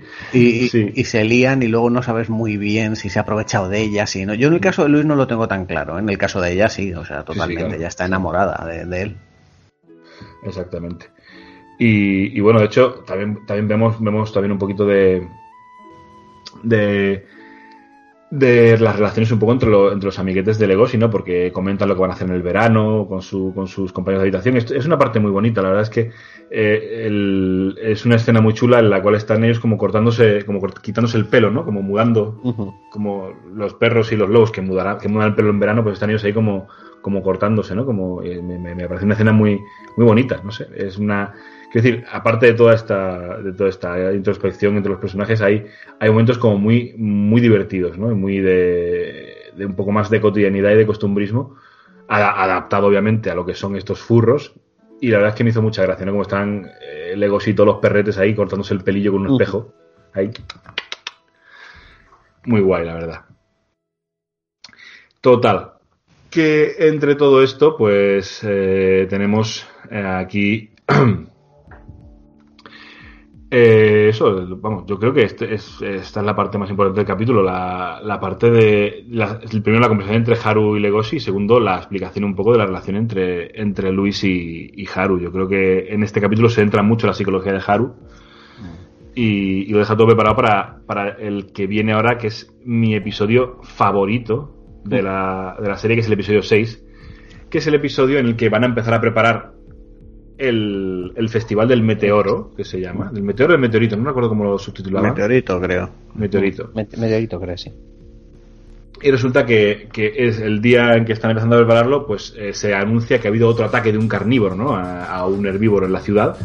Y entonces deciden que, pues, que solo los carnívoros pueden ir a la ciudad a, a comprar cosas y a, y a preparar el parte del festival. Con lo cual, pues, eh, Legoshi y, y Bill y este, el pájaro, que no me acuerdo cómo se llama, Aoba, era el pájaro, no me acuerdo. En fin, el caso es que bajan a la ciudad, bajan a, a buscar, van a comer y cuando vuelven de comer se pierden. Y en lugar de volver a su casa, llegan a un sitio donde hay un antílope sentado en una esquina que dicen que, que a ver que, que cómo, que cómo pueden salir de ahí y el tío les enseña los dedos y cada dedo tiene un precio, bueno, aparte que le faltan unos pocos, y cada dedo tiene un precio, como, ¿what? What? Y entonces se mueve un camión y está ahí ¡pah! el callejón, ¿no? Y en ese callejón es como el callejón Diagon de la carne, ¿vale? Básicamente entran en una especie de mercado, una especie no, en un mercado negro de, de carne, que es básicamente lo que usan los carnívoros, eh, lo- nos, lo, nos lo explican a posteriori, porque primero, evidentemente, hay una conversación al respecto, porque Bill, el nazi, ya hemos dicho, Bill dice que, venga, pagamos entre todos un dedo y nos pegamos un poco a cada uno. Y, y dice Legoshi que, que hombre y unos cojones, que, que a mí me gusta una conejita y yo no puedo ser así de asqueroso. No. Entonces, claro, aquí, aquí de nuevo eh, tenemos esta, eh, vemos esta dicotomía, esta, esta lucha identitaria que tiene Legoshi dentro de él, ¿no? De, de ser lo que su instinto le dice que tiene que ser y luego ser lo que él quiere ser, ¿no? Que es, un- es una cosa, pues, evidentemente para él complicada. El caso es que discuten y sale, y sale Legoshi corriendo por el callejón, esquivando a la gente al final se desmaya. le da como una especie de, de, parreque y se desmaya. Y despierta encadenado y con un bozal. Yo, cuando vi esta dije yo, Sau. Digo, aquí le van a llegar aquí unos señores y van a decir que te vamos a poner aquí a la venta. Pero no, resulta que lo tiene, lo tiene amarrado un panda. Y este panda que se llama Goji, me parece que era, eh, es curioso porque empieza a hablar con él, le toma las pulsaciones y dice, uy, estás muy tranquilo, te voy a desatar. Y en cuanto le desata, le intenta pegar una dentellada, que por supuesto el panda esquiva y lo, y lo reduce, y le dice que pare de, que ya está bien de, de hostilidades, y, y total, que bueno, cuando se calman un poco los ánimos, le explica que, él en, que en el mercado negro lo que hacen es vender carne a carnívoros para calmar sus ansias, ¿no? Son eh, carne que les envían desde funerarias y desde hospitales y tal, de forma ilegal y clandestina, obviamente, para que los carnívoros pues calmen sus instintos y puedan vivir en la sociedad en la, en la que viven. Y le dice como que esto los vivos no lo saben, cuando es, es una cosa que es obviamente mentira, ¿no? Es como, es, una, es básicamente, creo que este mercado negro de la carne es una cosa aceptada por todos Mm. en esta sociedad de, de una forma pues, bajo bajo cuerda, ¿no? Pero, pero es algo aceptado por todos, creo yo. Claro, es, es lo que proporciona el equilibrio, tiene que estar ahí para, Mm. para que todo pueda funcionar, ¿no? Exacto, y es un, es un momento. A mí, a mí toda esta parte me, me parece increíble. Y de hecho, hablan, eh, Legoshi habla con el, con el panda, con, con Goji sobre, sobre el tema de, de Haru. Y hay un momento en el que dice, le dice: A ver, eh, escúchame, tú eres un lobo gris enorme y ella es una conejita. Eh, si. Mira, y le da una revista porno de conejos. y, y le dice: Si esto te pone, es que tienes un fetiche. Si solo te pone Haru, tienes un problema que es un, es un- vamos, que, que decir, este, y que esa parte me gustó muchísimo también. El caso es que después, pues, eh, Legoshi vuelve, vuelve a, a, a la estación, consigue volver y ahí le explican que, al final le explican que, que no fueron capaces de, de comerse, de comerse el dedo del, del antílope y que, y que al final, pues nada, pues, pues que no fueron capaces, vaya. Y vuelven a, Es un capitulazo, ¿eh? o sea, Sí, a mí el sí. concepto este de mercado negro, como si fuera aquello, el barrio chino, ¿no? Mm. Con todos los puestos de comida y demás, que sea una, un secreto a voces, que sea como, como ese alivio a la sociedad para mantener el equilibrio, la figura del panda que le quiere enseñar el camino y demostrar que, que, Que se puede. que, que se puede vivir sin carne, ¿no? De, de hecho se lo dice, mira, tómate esta infusión de bambú, tal. Eso. Y bueno, me, me gustó un montón, porque es que además, aparte de gracias a la ayuda de, de este, de este panda, eh, también, eh, Legoshi es lo que él quiere. O sea, él quiere vivir sin, sin la Eso. necesidad de, de comer carne y de tener ese instinto y demás. Y, y ya te digo, la escena esta del antílope en plan yonki vendiendo metadona ahí en una esquina, Bueno, pero, eh, pero, eh, pero, pero es- la eso- metadona es su propia carne, vamos, me Eso parece. es brutal. Me pareció espeluznante la imagen. Encima eh, utilizan, como dice Agus, ese recurso del olor de la sangre brotándole de los dedos y Legoshi que se está volviendo loco ahí viéndolo y, y es ese momento cuando tiene que salir corriendo y demás. Está, está espectacular. Además eso que eso, que, que parte del grupo, bueno, parte del grupo, los otros dos están a favor de, de entrar ahí y, y picar algo y, y, y mola un montón, vaya. Me- es, es que es un capitulazo, o sea, todos Este los conceptos que te meten y todo lo que cuentan y tal está genial. Mm. Exacto, a mí, a mí me encanta, a mí me flipa, me flipa el, el, el episodio 6. Y volvemos al episodio 7, que es otro episodio también, es un episodio muy de transición también. Eh, es el, si no me equivoco, es en el episodio en que se presenta Juno, a, la- a esta, Sí. loba- a esta nueva, nueva integrante del ya, del ya cuarteto amoroso. Eh, que se da en el club de teatro y, bueno es una chica que se que Legoshi la salva porque hay unos hay unos eh, animales que me parece que era, no era un mapache otro era un pájaro que estaban estaban puteándola estaban molestándola y, y él la, la ayuda no y evidentemente ella al principio parece que como que, que cae por él o sea que, que realmente que se enamora de él un poco por ser su héroe pero luego vamos a ver que hay mucho más hay una parte mucho más eh, eh, fea y oscura en los sentimientos de Juno hacia, hacia Legoshi. Pero, de nuevo, recordemos que este episodio tiene el comienzo de la parte de los huevos de, de la gallina Legón, que es buenísimo, que es como que ya te... te- o sea, hay un... Es una- además es un, es un trocito que está como sacado del episodio y es perfectamente aplicable a cualquier... o- sea, podría verse como un corto individual, Sí. porque no tiene nada de... ninguna relación con el argumento. Y es muy divertido, es que está Legosi diciendo que el miércoles los sándwiches de huevo están más ricos que nunca. Y entonces vemos a la gallina que resulta que eh, ella pone los huevos y vende sus huevos y sus huevos los venden el miércoles para hacer los sándwiches de huevo de- del, del instituto. Y entonces ella, aunque desprecia a Legosi porque es un lobo y es un depredador y ella tiene los prejuicios de, de los que son, pues están por debajo, digamos, en la cadena alimentaria, y está muy orgullosa de que Legosi diga que sus huevos son los más ricos. Y hay un, entonces se ve como ya pues su estilo de vida, ¿no? Pues una muy súper estricto, con alimentación tal, para poner los huevos de puta madre y unos horarios y no sé qué. Y luego resulta que un día dice, uy, pues hoy sabe peor. Hoy no está tan bueno el, el sándwich de huevo. Y entonces vemos que va, se, claro, se raya de la hostia y va a preguntarle al que vende los huevos y dice, no, no, los hemos puesto a la venta para el viernes que son los mejores. Entonces se queda ahí. En el momento le dice, le digo, si me dejas una goma o algo así, le dice ya, nah, te den por culo. Pero, pero se queda mirando, escuchándole a ver si le dice, a ver si le dice, ah, pues qué rico hoy el sándwich de huevo. Está muy bien. Esa, como dices tú, esa historieta dentro de la historia principal. Exacto. Como si fuera ahí un poco como un alivio, ¿no? A, a la trama principal. Está genial. A mí me gustó Está mucho muy también. bien, sí. Mm. Y nada, luego tenemos pues una parte también muy introspectiva de Haru, ¿no? Donde Haru está recordando cuando conoció a, Luis, cuando está recordando momentos a él los que pues le dieron al triquitreco. Eh, estaba Luis con un, eh, en, un flashback está Haru en el jardín y de repente llega Luis eh, y llega con, eh, con la cabeza ensangrentada y, y le y pues nada, la cosa es que le cura y luego pues al final acaban besándose, en fin, hay un momento en el que está un poco recordando cómo se conocieron. Ese, ese momento, ojo, ¿eh? que es que están mudando los cuernos. Mm, exactamente. Y, Estamos- y por que lo yo, no sabía se- que, yo no sabía que los ciervos mudaban los cuernos, de hecho. No tenía ni idea. Pues no sé muy bien cómo va. Yo pensaba que le iban creciendo con los años, ¿no? Pero igual se le caen parcialmente y Sí, debe ser algo así, que se le ponen feo durante se, un le, se le va pudriendo lo de arriba y se cae y brota otro. No sé, no sé cómo Pues- va, pero bueno, él, él dice que se le han caído, que se le están mudando y que, y que ha pedido unos, unos en Amazon falsos mientras tanto. es verdad, sí, sí, sí. Cierto. Y, y sí, joder, qué, qué momento. Y como, di, como dije antes, pues conocemos a Juno, que es una loba gris, que es, bueno, es una chica muy extrovertida, muy divertida y que, y que rápidamente eh, se fija en Legoshi. Y por supuesto se mete al club de teatro pues, para terminar el, el enredo, ¿no? Mm. Y el caso es que.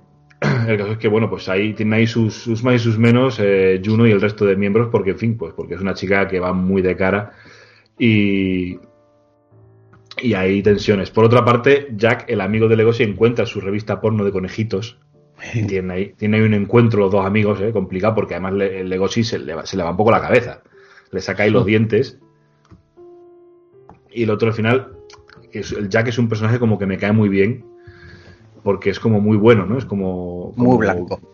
Exactamente. Muy, muy, muy labrador. si es que- Exacto. Y, y le dice, no, tío, mira, que no te voy a juzgar, no sé qué tal, y habla un poco del asunto, ¿no? Me gusta mucho. De nuevo, esta parte más costumbrista, ¿no? El ver como, co- realmente porque podía, eh, el, el- la autora de este, en este caso tenía como la opción fácil de convertir a Legoshi en el típico tío que no tiene amigos.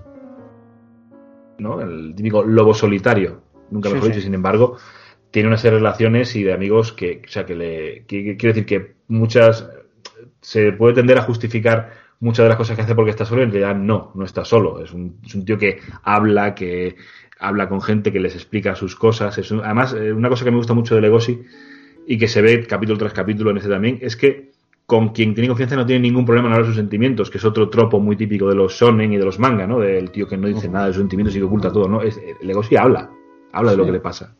No, es que más bien, o sea, su posición es como que es un líder natural que no quiere serlo. Exacto. Exacto. No, no quiere serlo y además que su carácter no, su carácter no es el de un líder. Exactamente. Pero su condición sí. Exacto, esa- exactamente. Nació para ser líder, pero, pero tururú. Eh, exactamente.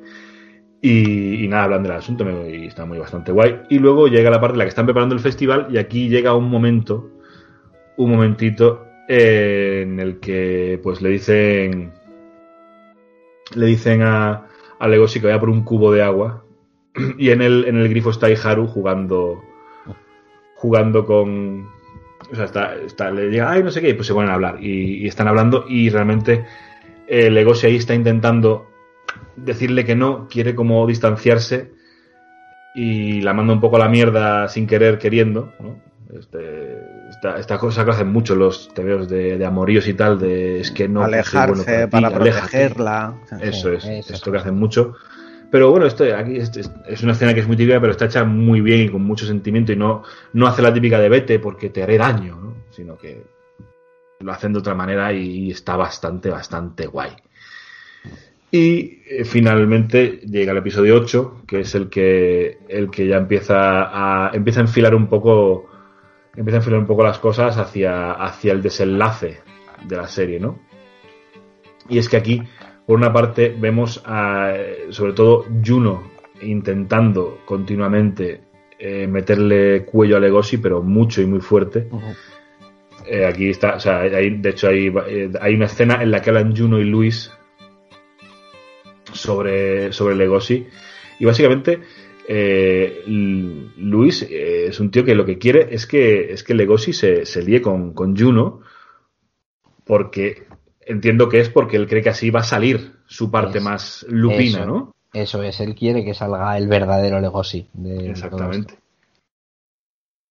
Y, y nada, y, y están ahí. eh, Es otro capítulo también muy introspectivo de, de Juno. Tenemos eh, mu- mucha, mucha parte de la relación, de la relación entre Juno y los, y los integrantes del teatro.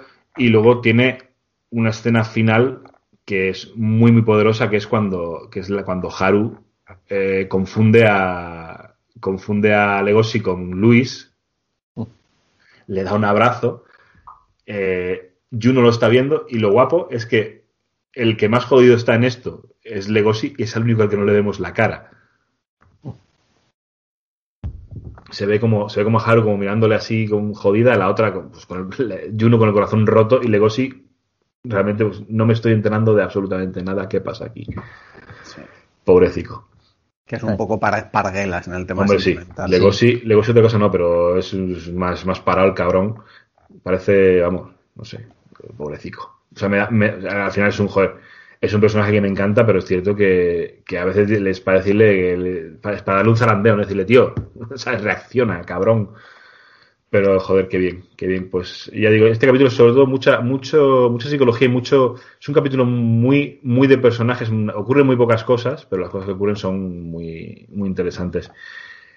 Y, y sobre todo esto, sobre todo mucho, mucho eh, hincapié en el triángulo entre, entre Legoshi y Haru, o sea, Le- Legoshi, Haru y Juno, y Legoshi inten- realmente volviendo, volviendo a, a admitirse a sí mismo que, que le gusta a Haru, que, que no hay manera, porque de hecho hay un momento en el que dicen que, que venga, vamos a escapar de aquí. O sea, Sí, es que son, son capítulos, como tú has dicho, de introspección de personajes, ¿no? Porque los, los primeros que ha comentado Agus, pues claramente es la trama de del teatro. Los que voy a comentar yo es el tema de, de estos mafiosos y estos son como, pues eso, la transición entre uno y otro y aprovechando para conocer un poco más a los personajes, ir introduciendo más a Juno y tal, y bueno, está muy bien también. Exactamente. Bueno, pues, ¿has acabado con el 8? Sí, sí, yo ya digo, el 8 es que es mucha, es mucha, es mucha conversación y tampoco, quiero decir, no quiero tampoco ser muy pesado. Hablan Mm. mucho, tienen- hablan mucho, tienen, te expli- se desarrollan los personajes y esto es mejor que se vea, más que que yo os lo cuente. Está claro. Sí, pues sí. nada, vamos con el 9, que se llama En la boca del lobo. Y aquí yo creo que lo más interesante es el, el pasado de Luis, ¿no? Mm. Sí. Como comida para carnívoros en el mercado negro. Veíamos que tenían ahí los carnívoros a una serie de, de venados, no de ciervos, de crías, vamos, de ciervos, creo que tenían cuatro años. Y, o sea, cuatro a- claro, aquí el tema de los años no sabemos muy bien cómo va. entendemos que, entendemos que Sí. como los humanos, ¿no? Que, que Sí, era un niño de ahí. cuatro años.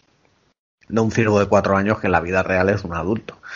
O sea que, digamos que tenemos a Luis de niño en una jaula en la que no sabía ni hablar. Por cómo lo explican, ya debería saber, ¿no? Pero en su condición de tenerlos ahí de, de ganado, de, de, de, comida para carnívoros, pues no sabía todavía ni hablar, gruñía, tal.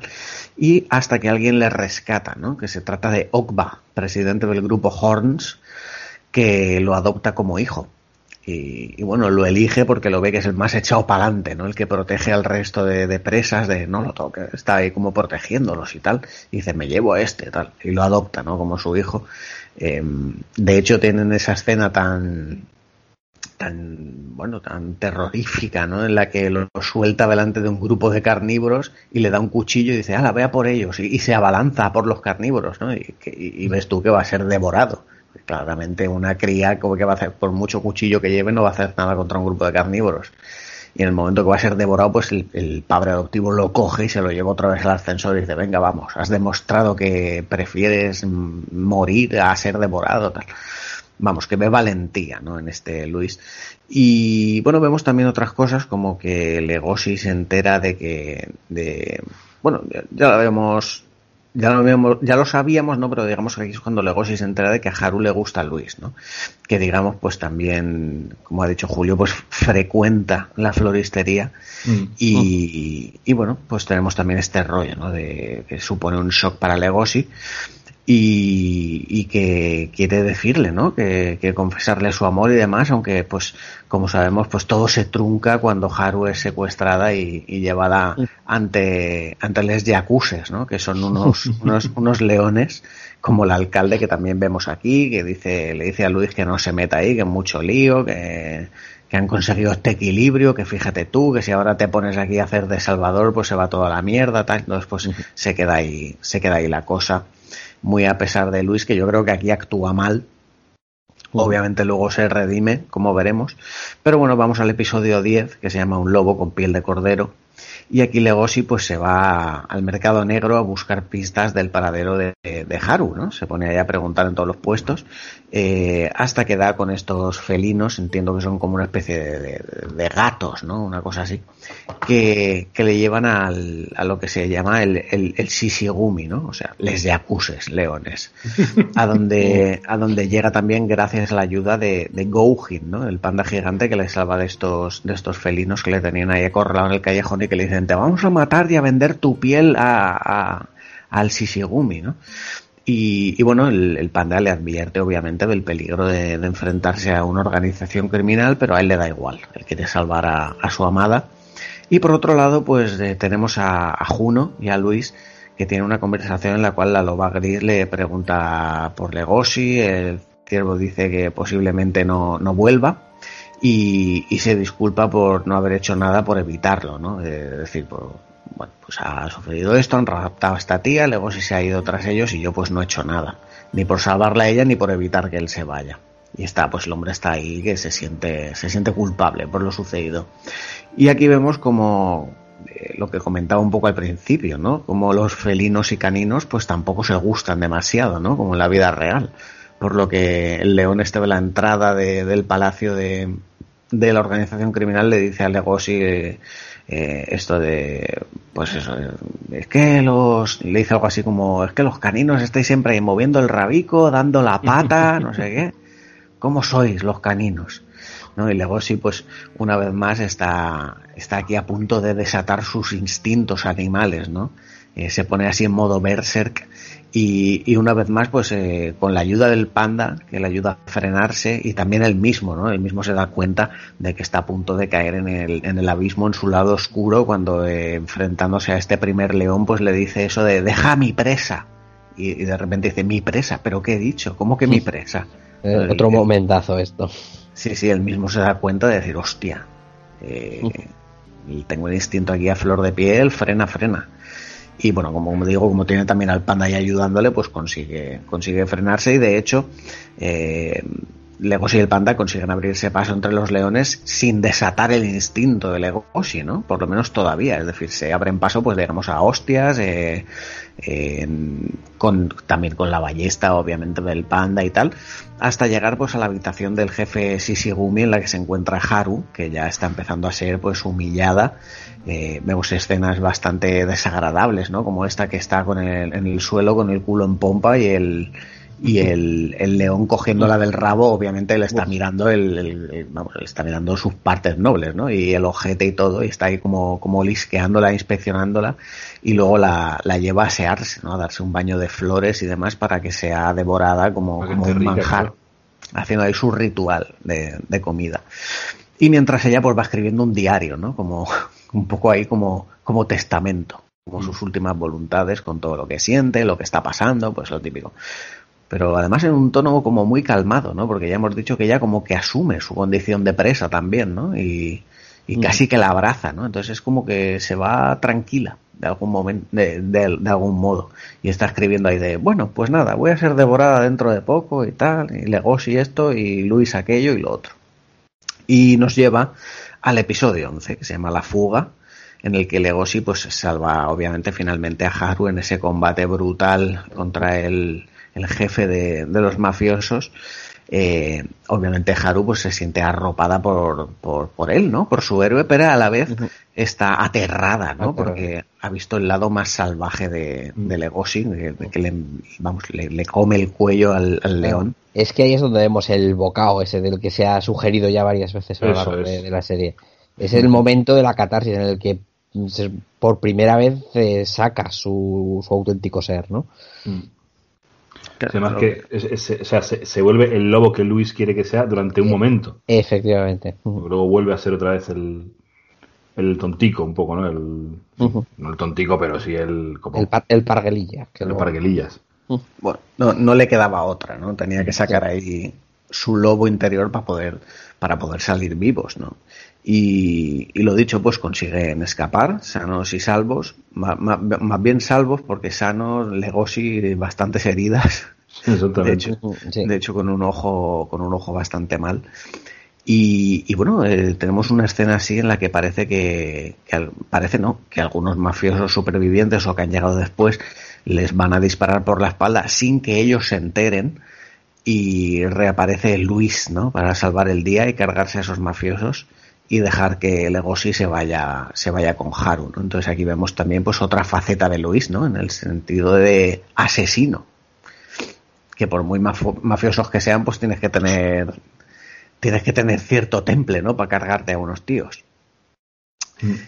Y nada, nos vamos a la siguiente escena en la que Legoshi y Haru pues están buscando un lugar donde descansar, en este caso pues como una especie de una habitación de un hostal, ¿no? De un motel o algo así, o habitaciones de estar de alquilar para encuentros sexuales.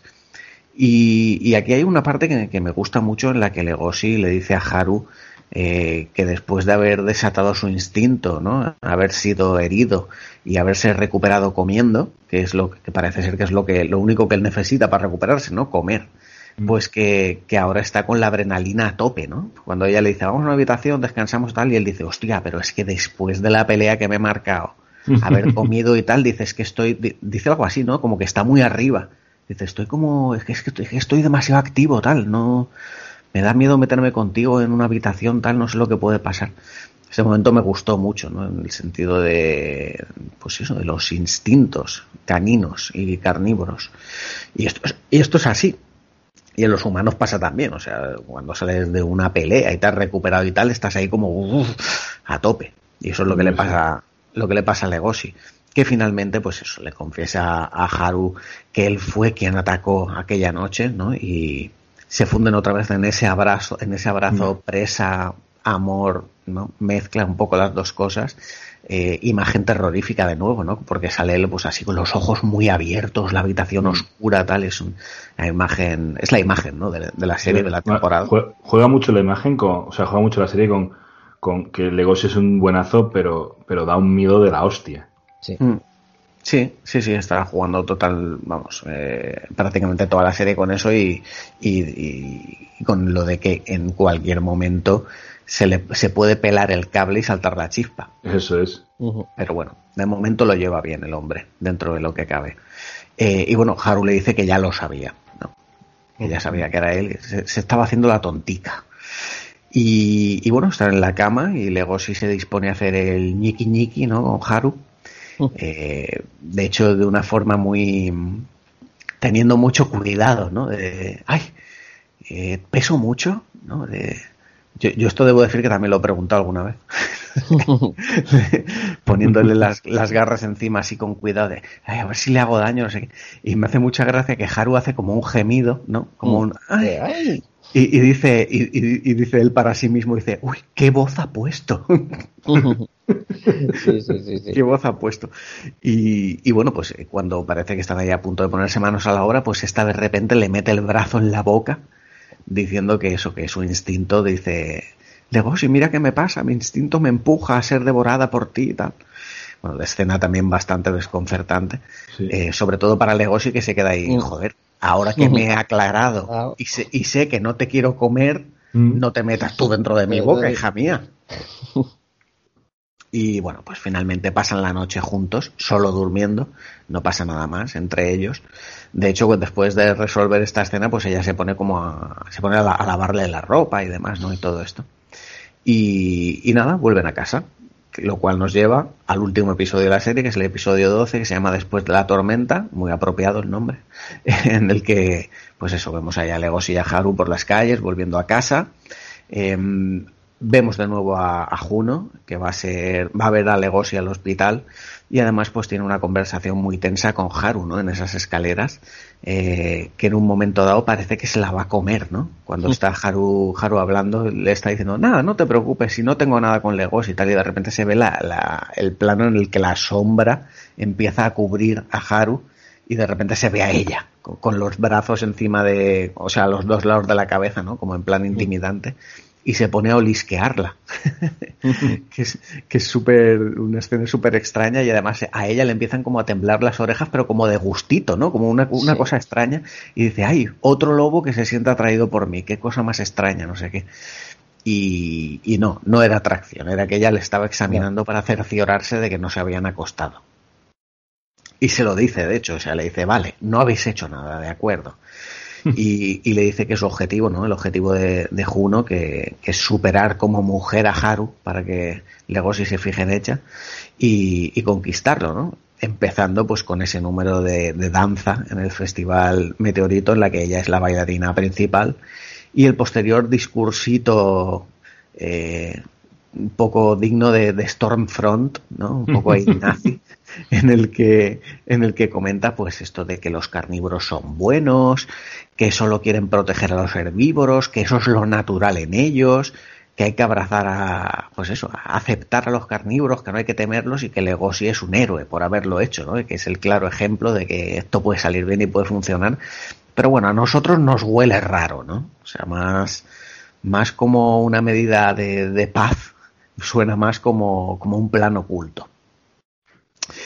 Y, y bueno, pues comentan que hacen muy buena pareja, que fíjate, que Legoshi y Juno, dos lobos tan guapos y encima lobos grises y tal, pero a Legoshi, por muchos aplausos que se lleve, mucho reconocimiento de Juno, quien realmente le gusta al lobo gris, pues es Haru, ¿no? A la cual eh, va a buscarla cuando ella estaba volviendo sola de noche a casa y vuelve a encontrarse con ella y le confiesa sus sentimientos de nuevo o por completo, ¿no? Le dice, pues tengo la mejor excusa de todas, me gustas muchísimo.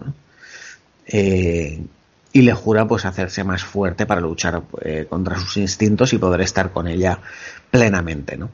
Y, y luego pues tenemos ese final en el que entendemos que tenemos al asesino, ¿no? Eh, no se le ve la cara ni el cuerpo en ningún momento, pero se ve a alguien que está en el aseo, que tira una servilleta y unas pastillas en el cubo de la basura y que Legoshi le dice, ay, te estábamos buscando, venga, vamos, y se para, vuelve a girar y dice, ¿por qué sonríes así? Y bueno, nos deja ahí con la duda de quién será, eh, ¿será Luis? Eh, Pero, pero ese Se- asesino, ¿Será el asesino? ¿Serán ambos la misma persona? No se sabe, no se sabe. Chan Chan. Hay No que se sabe. Hombre, yo, yo primero cuando vi el tema de las pastillas digo, pues será Luis, con calmantes para el dolor y tal. Pero luego como te lo pintan es como que es el asesino. ¿No? Porque Sí. además justo antes tenemos la escena otra vez de, de la cabra, Ils se llamaba, ¿no? Ils viendo, viendo la, la, donde se asesinó al herbívoro y tal. Y a mí me dan a entender que ese, ese rostro que no se muestra es el asesino. No lo sé. Sí, a mí, a mí también me parece que es el asesino. Porque, Es que vamos, porque, porque Luis está claro que está vivo. Y Sí, que va a volver al instituto y que todo está A ver, bien. Luis está vivo, está, está vivo, pero a ver con, con, qué, con qué rol entra. Porque va a entrar con el mismo rol que ya estaba como líder estudiantil, pero pero cómo ha acabado después de- del encuentro con, Mm. con los ¿no? Después de todo, después de todo Bueno, esto. ahí seguro que, que ha intercedido su condición de ser hijo de del dueño de una multinacional poderosa. Ahí, ahí ve- ve- veremos cómo, cómo surge. Pero por otro lado, el tema de las pastillas y tal, yo ahí me, me hacía pensar eh, que, que era Luis, ¿no? El, el que estaba por ahí. Y, y lo que yo creo que sí que tenemos claro, o al menos, mm, yo claro, como para preparar luego el resumen, me he vuelto a ver los primeros episodios, concretamente el primero, que es donde se ve el asesinato, y aunque no se ve en ningún momento quién es, eh, sí que se ve eh, su silueta y, y la silueta no es la misma ni por con, ni por complexión física ni por la cornamenta o sea Bueno, y se ve, se ve una mano también, ¿no? sí sí Hay, hay un eh, momento que se ve una mano como sí, se- escabulléndose y tal. eso es entonces Es que es una zarpa. claro nos deja meridianamente claro que Luis no es el asesino entonces eh, mm, no lo sé si retomará la segunda temporada la trama del asesino directamente pues que será un depredador no sabemos exactamente quién luego sabemos que, que no es Luis porque no es un depredador y porque no encaja en el perfil y que no es eh, que no es eh, Legosi pero no sabemos nada más. Yo si tuviera que apostar por alguien diría Juno.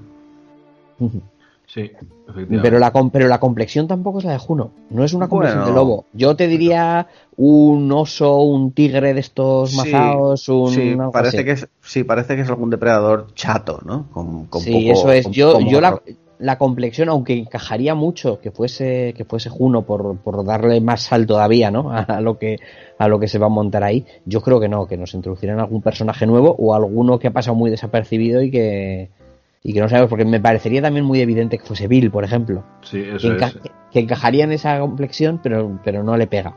No, no sé. Hombre, es que si es un personaje nuevo no tiene Claro. tanta chicha, ¿no? Como si es uno que ya conocemos. Nada, a lo mejor alguno que haya estado ahí. de- igual habría que volver a ver la serie fijándose en los fondos, ¿no? Si ha habido alguno o no, pero. Eh, sobre todo porque también da a entender que es un que el depredador también forma parte del club de teatro, eh, de cierta manera. No y, sé. el- y del club de teatro no había tanta gente. Y el pelícano no se- es, y el. Y el. Cuando se ve la zarpa se ve que es como grisácea. Entonces, pues no lo sé. Igual es alguien que no se le ha dado importancia todavía. Ni idea, ya veremos. No veremos. Igual, igual, si no tenemos esperar hasta enero, lo que tenemos que hacer es ya por el manga, que pues, supongo que ahí se habrá desvelado. Que parece que, bueno, por, por lo que nos han El, pintado, el ent- manga, el manga ha terminado ya, de hecho. Ah, terminado, pues entonces, mira, ahí lo tenemos. entiendo que la segunda temporada irá más enfocada al caso este de, del asesino. No lo sé. Bueno, Yo creo que lo que van a hacer es conectar el tema del asesinato con otra cosa, ¿no? O sea, van en plan de, yo lo maté, ¿por qué? Pues porque, ¡buah! toma trama horizontal. Porque me violó no sé dónde. Es que, algún- no, no, en plan- de, pues, a ver, yo, yo creo que va a ir más por el tema de, porque yo soy carnívoro y este es herbívoro y yo tengo que matarlo, no sé. Algo así va a ser. Que lo mata, como, como ha dicho Agus, de forma brutal, ¿no? Porque Claro, es que, es están, que no es. están las, las puertas esas totalmente hundidas de- del golpe que le da. Eso es, y de hecho ahí montan el altar donde, donde ponen la, la típica foticos, donde van a representar los respetos y tal. Y eso, y, y es que mm, es un detalle curioso lo que comentas, ¿no? Que es- está destrozado de forma brutal, pero es que lo mantienen así durante toda la serie para que cada vez que pases por ahí lo recuerdes, ¿no? Sí. Bueno, pues nada, ya veremos. Yo creo que el personaje que no nos han mostrado al final es Luis. Yo también me inclino por eso, ¿eh? El asesino saldrá por otro lado, pero, pero ahí es, es Luis. La servilleta no sé qué pinta en la papelera, pero, Pero- las, pa- pero las pastillas sí que son las pastillas a modo de calmantes pues cuadran. Sí, bastante. Además que él ya estaba lesionado de, de la caída esa que había tenido y tal. Eso es. Y bueno, ya veremos. Hay ganas, por suerte, pues eh, hay que esperar poquito, ni un año entre temporada y temporada. Sí, y como además en diciembre llegan los titanes, pues oye, entre una y otra, Oh, eh, Sí, pues mira, muy bien. Los titanes sí que se hacen de rogar. Joder, es que, bueno, los titanes ha sido, eso ha sido un desastre, ¿eh? La primera temporada en el 13 y la, y la segunda en el 17. Eso. Sí, pero luego la, te- la tercera, ¿cuándo fue? No, la, terce- la tercera ha ido más o menos. O sea, la, la- es que lo que hicieron fue la primera temporada en el 13, Hombre, la segunda más o en el menos la, 17. la tercera 19, ¿no? Ah, no, la, terce- la tercera temporada Pero es que está se dividió en dos trozos. Se dividió en dos trozos. Una en el 17 y otra, una en el 18 y otra en el 19. A que, a que me espero para verlo todo. Yo te- yo me espe- yo- a ver, yo, yo creo que si el- Nah, va a salir, la, voy, la voy viendo, la voy viendo. puedes ir viéndola, pero de todas maneras, la última temporada, la cuarta, van a ser 22 episodios o 23, me parece, 23. y van a poner una tanda ahora en diciembre y otra tanda el año que viene. O sea que si te Eh. esperas seis meses o ocho meses, te la, te la comes entera. La, la verdad es que en los tiempos que corren ver temporadas de veintipico episodios ya me parece obsceno. Bastante, ¿verdad? Viniendo de, bueno, mira, esta, 12 episodios. Ujú. 12 episodios, pero porque son de 20 minutos, que si no casi se nos haría larga. Estamos acostumbrados ya, quiero decir, The Boys que son 8, ¿no? Eh, Ocho, ocho. y Esta esa es la tanda que se está imponiendo últimamente. Bueno, es que eso ya, es- sí, eso ya me sí. parece hasta mal. Bueno, de hecho, yo- fíjate, Dragon's Dogma, por ejemplo, creo que son siete episodios. sí, sí, eso es bueno. Y, y, Castlevania. y Castlevania arrancó con 4, que casi parecía un- una demo, ¿no? De, de- No, es que, pero te digo una cosa, es que la primera temporada de Castlevania es una vergüenza. O sea, Es una cosa, es como para, para hacer esto, colega, Como diría Julio, es- algo pa- para no creértelo. es de no creérselo. Lo de la primera temporada.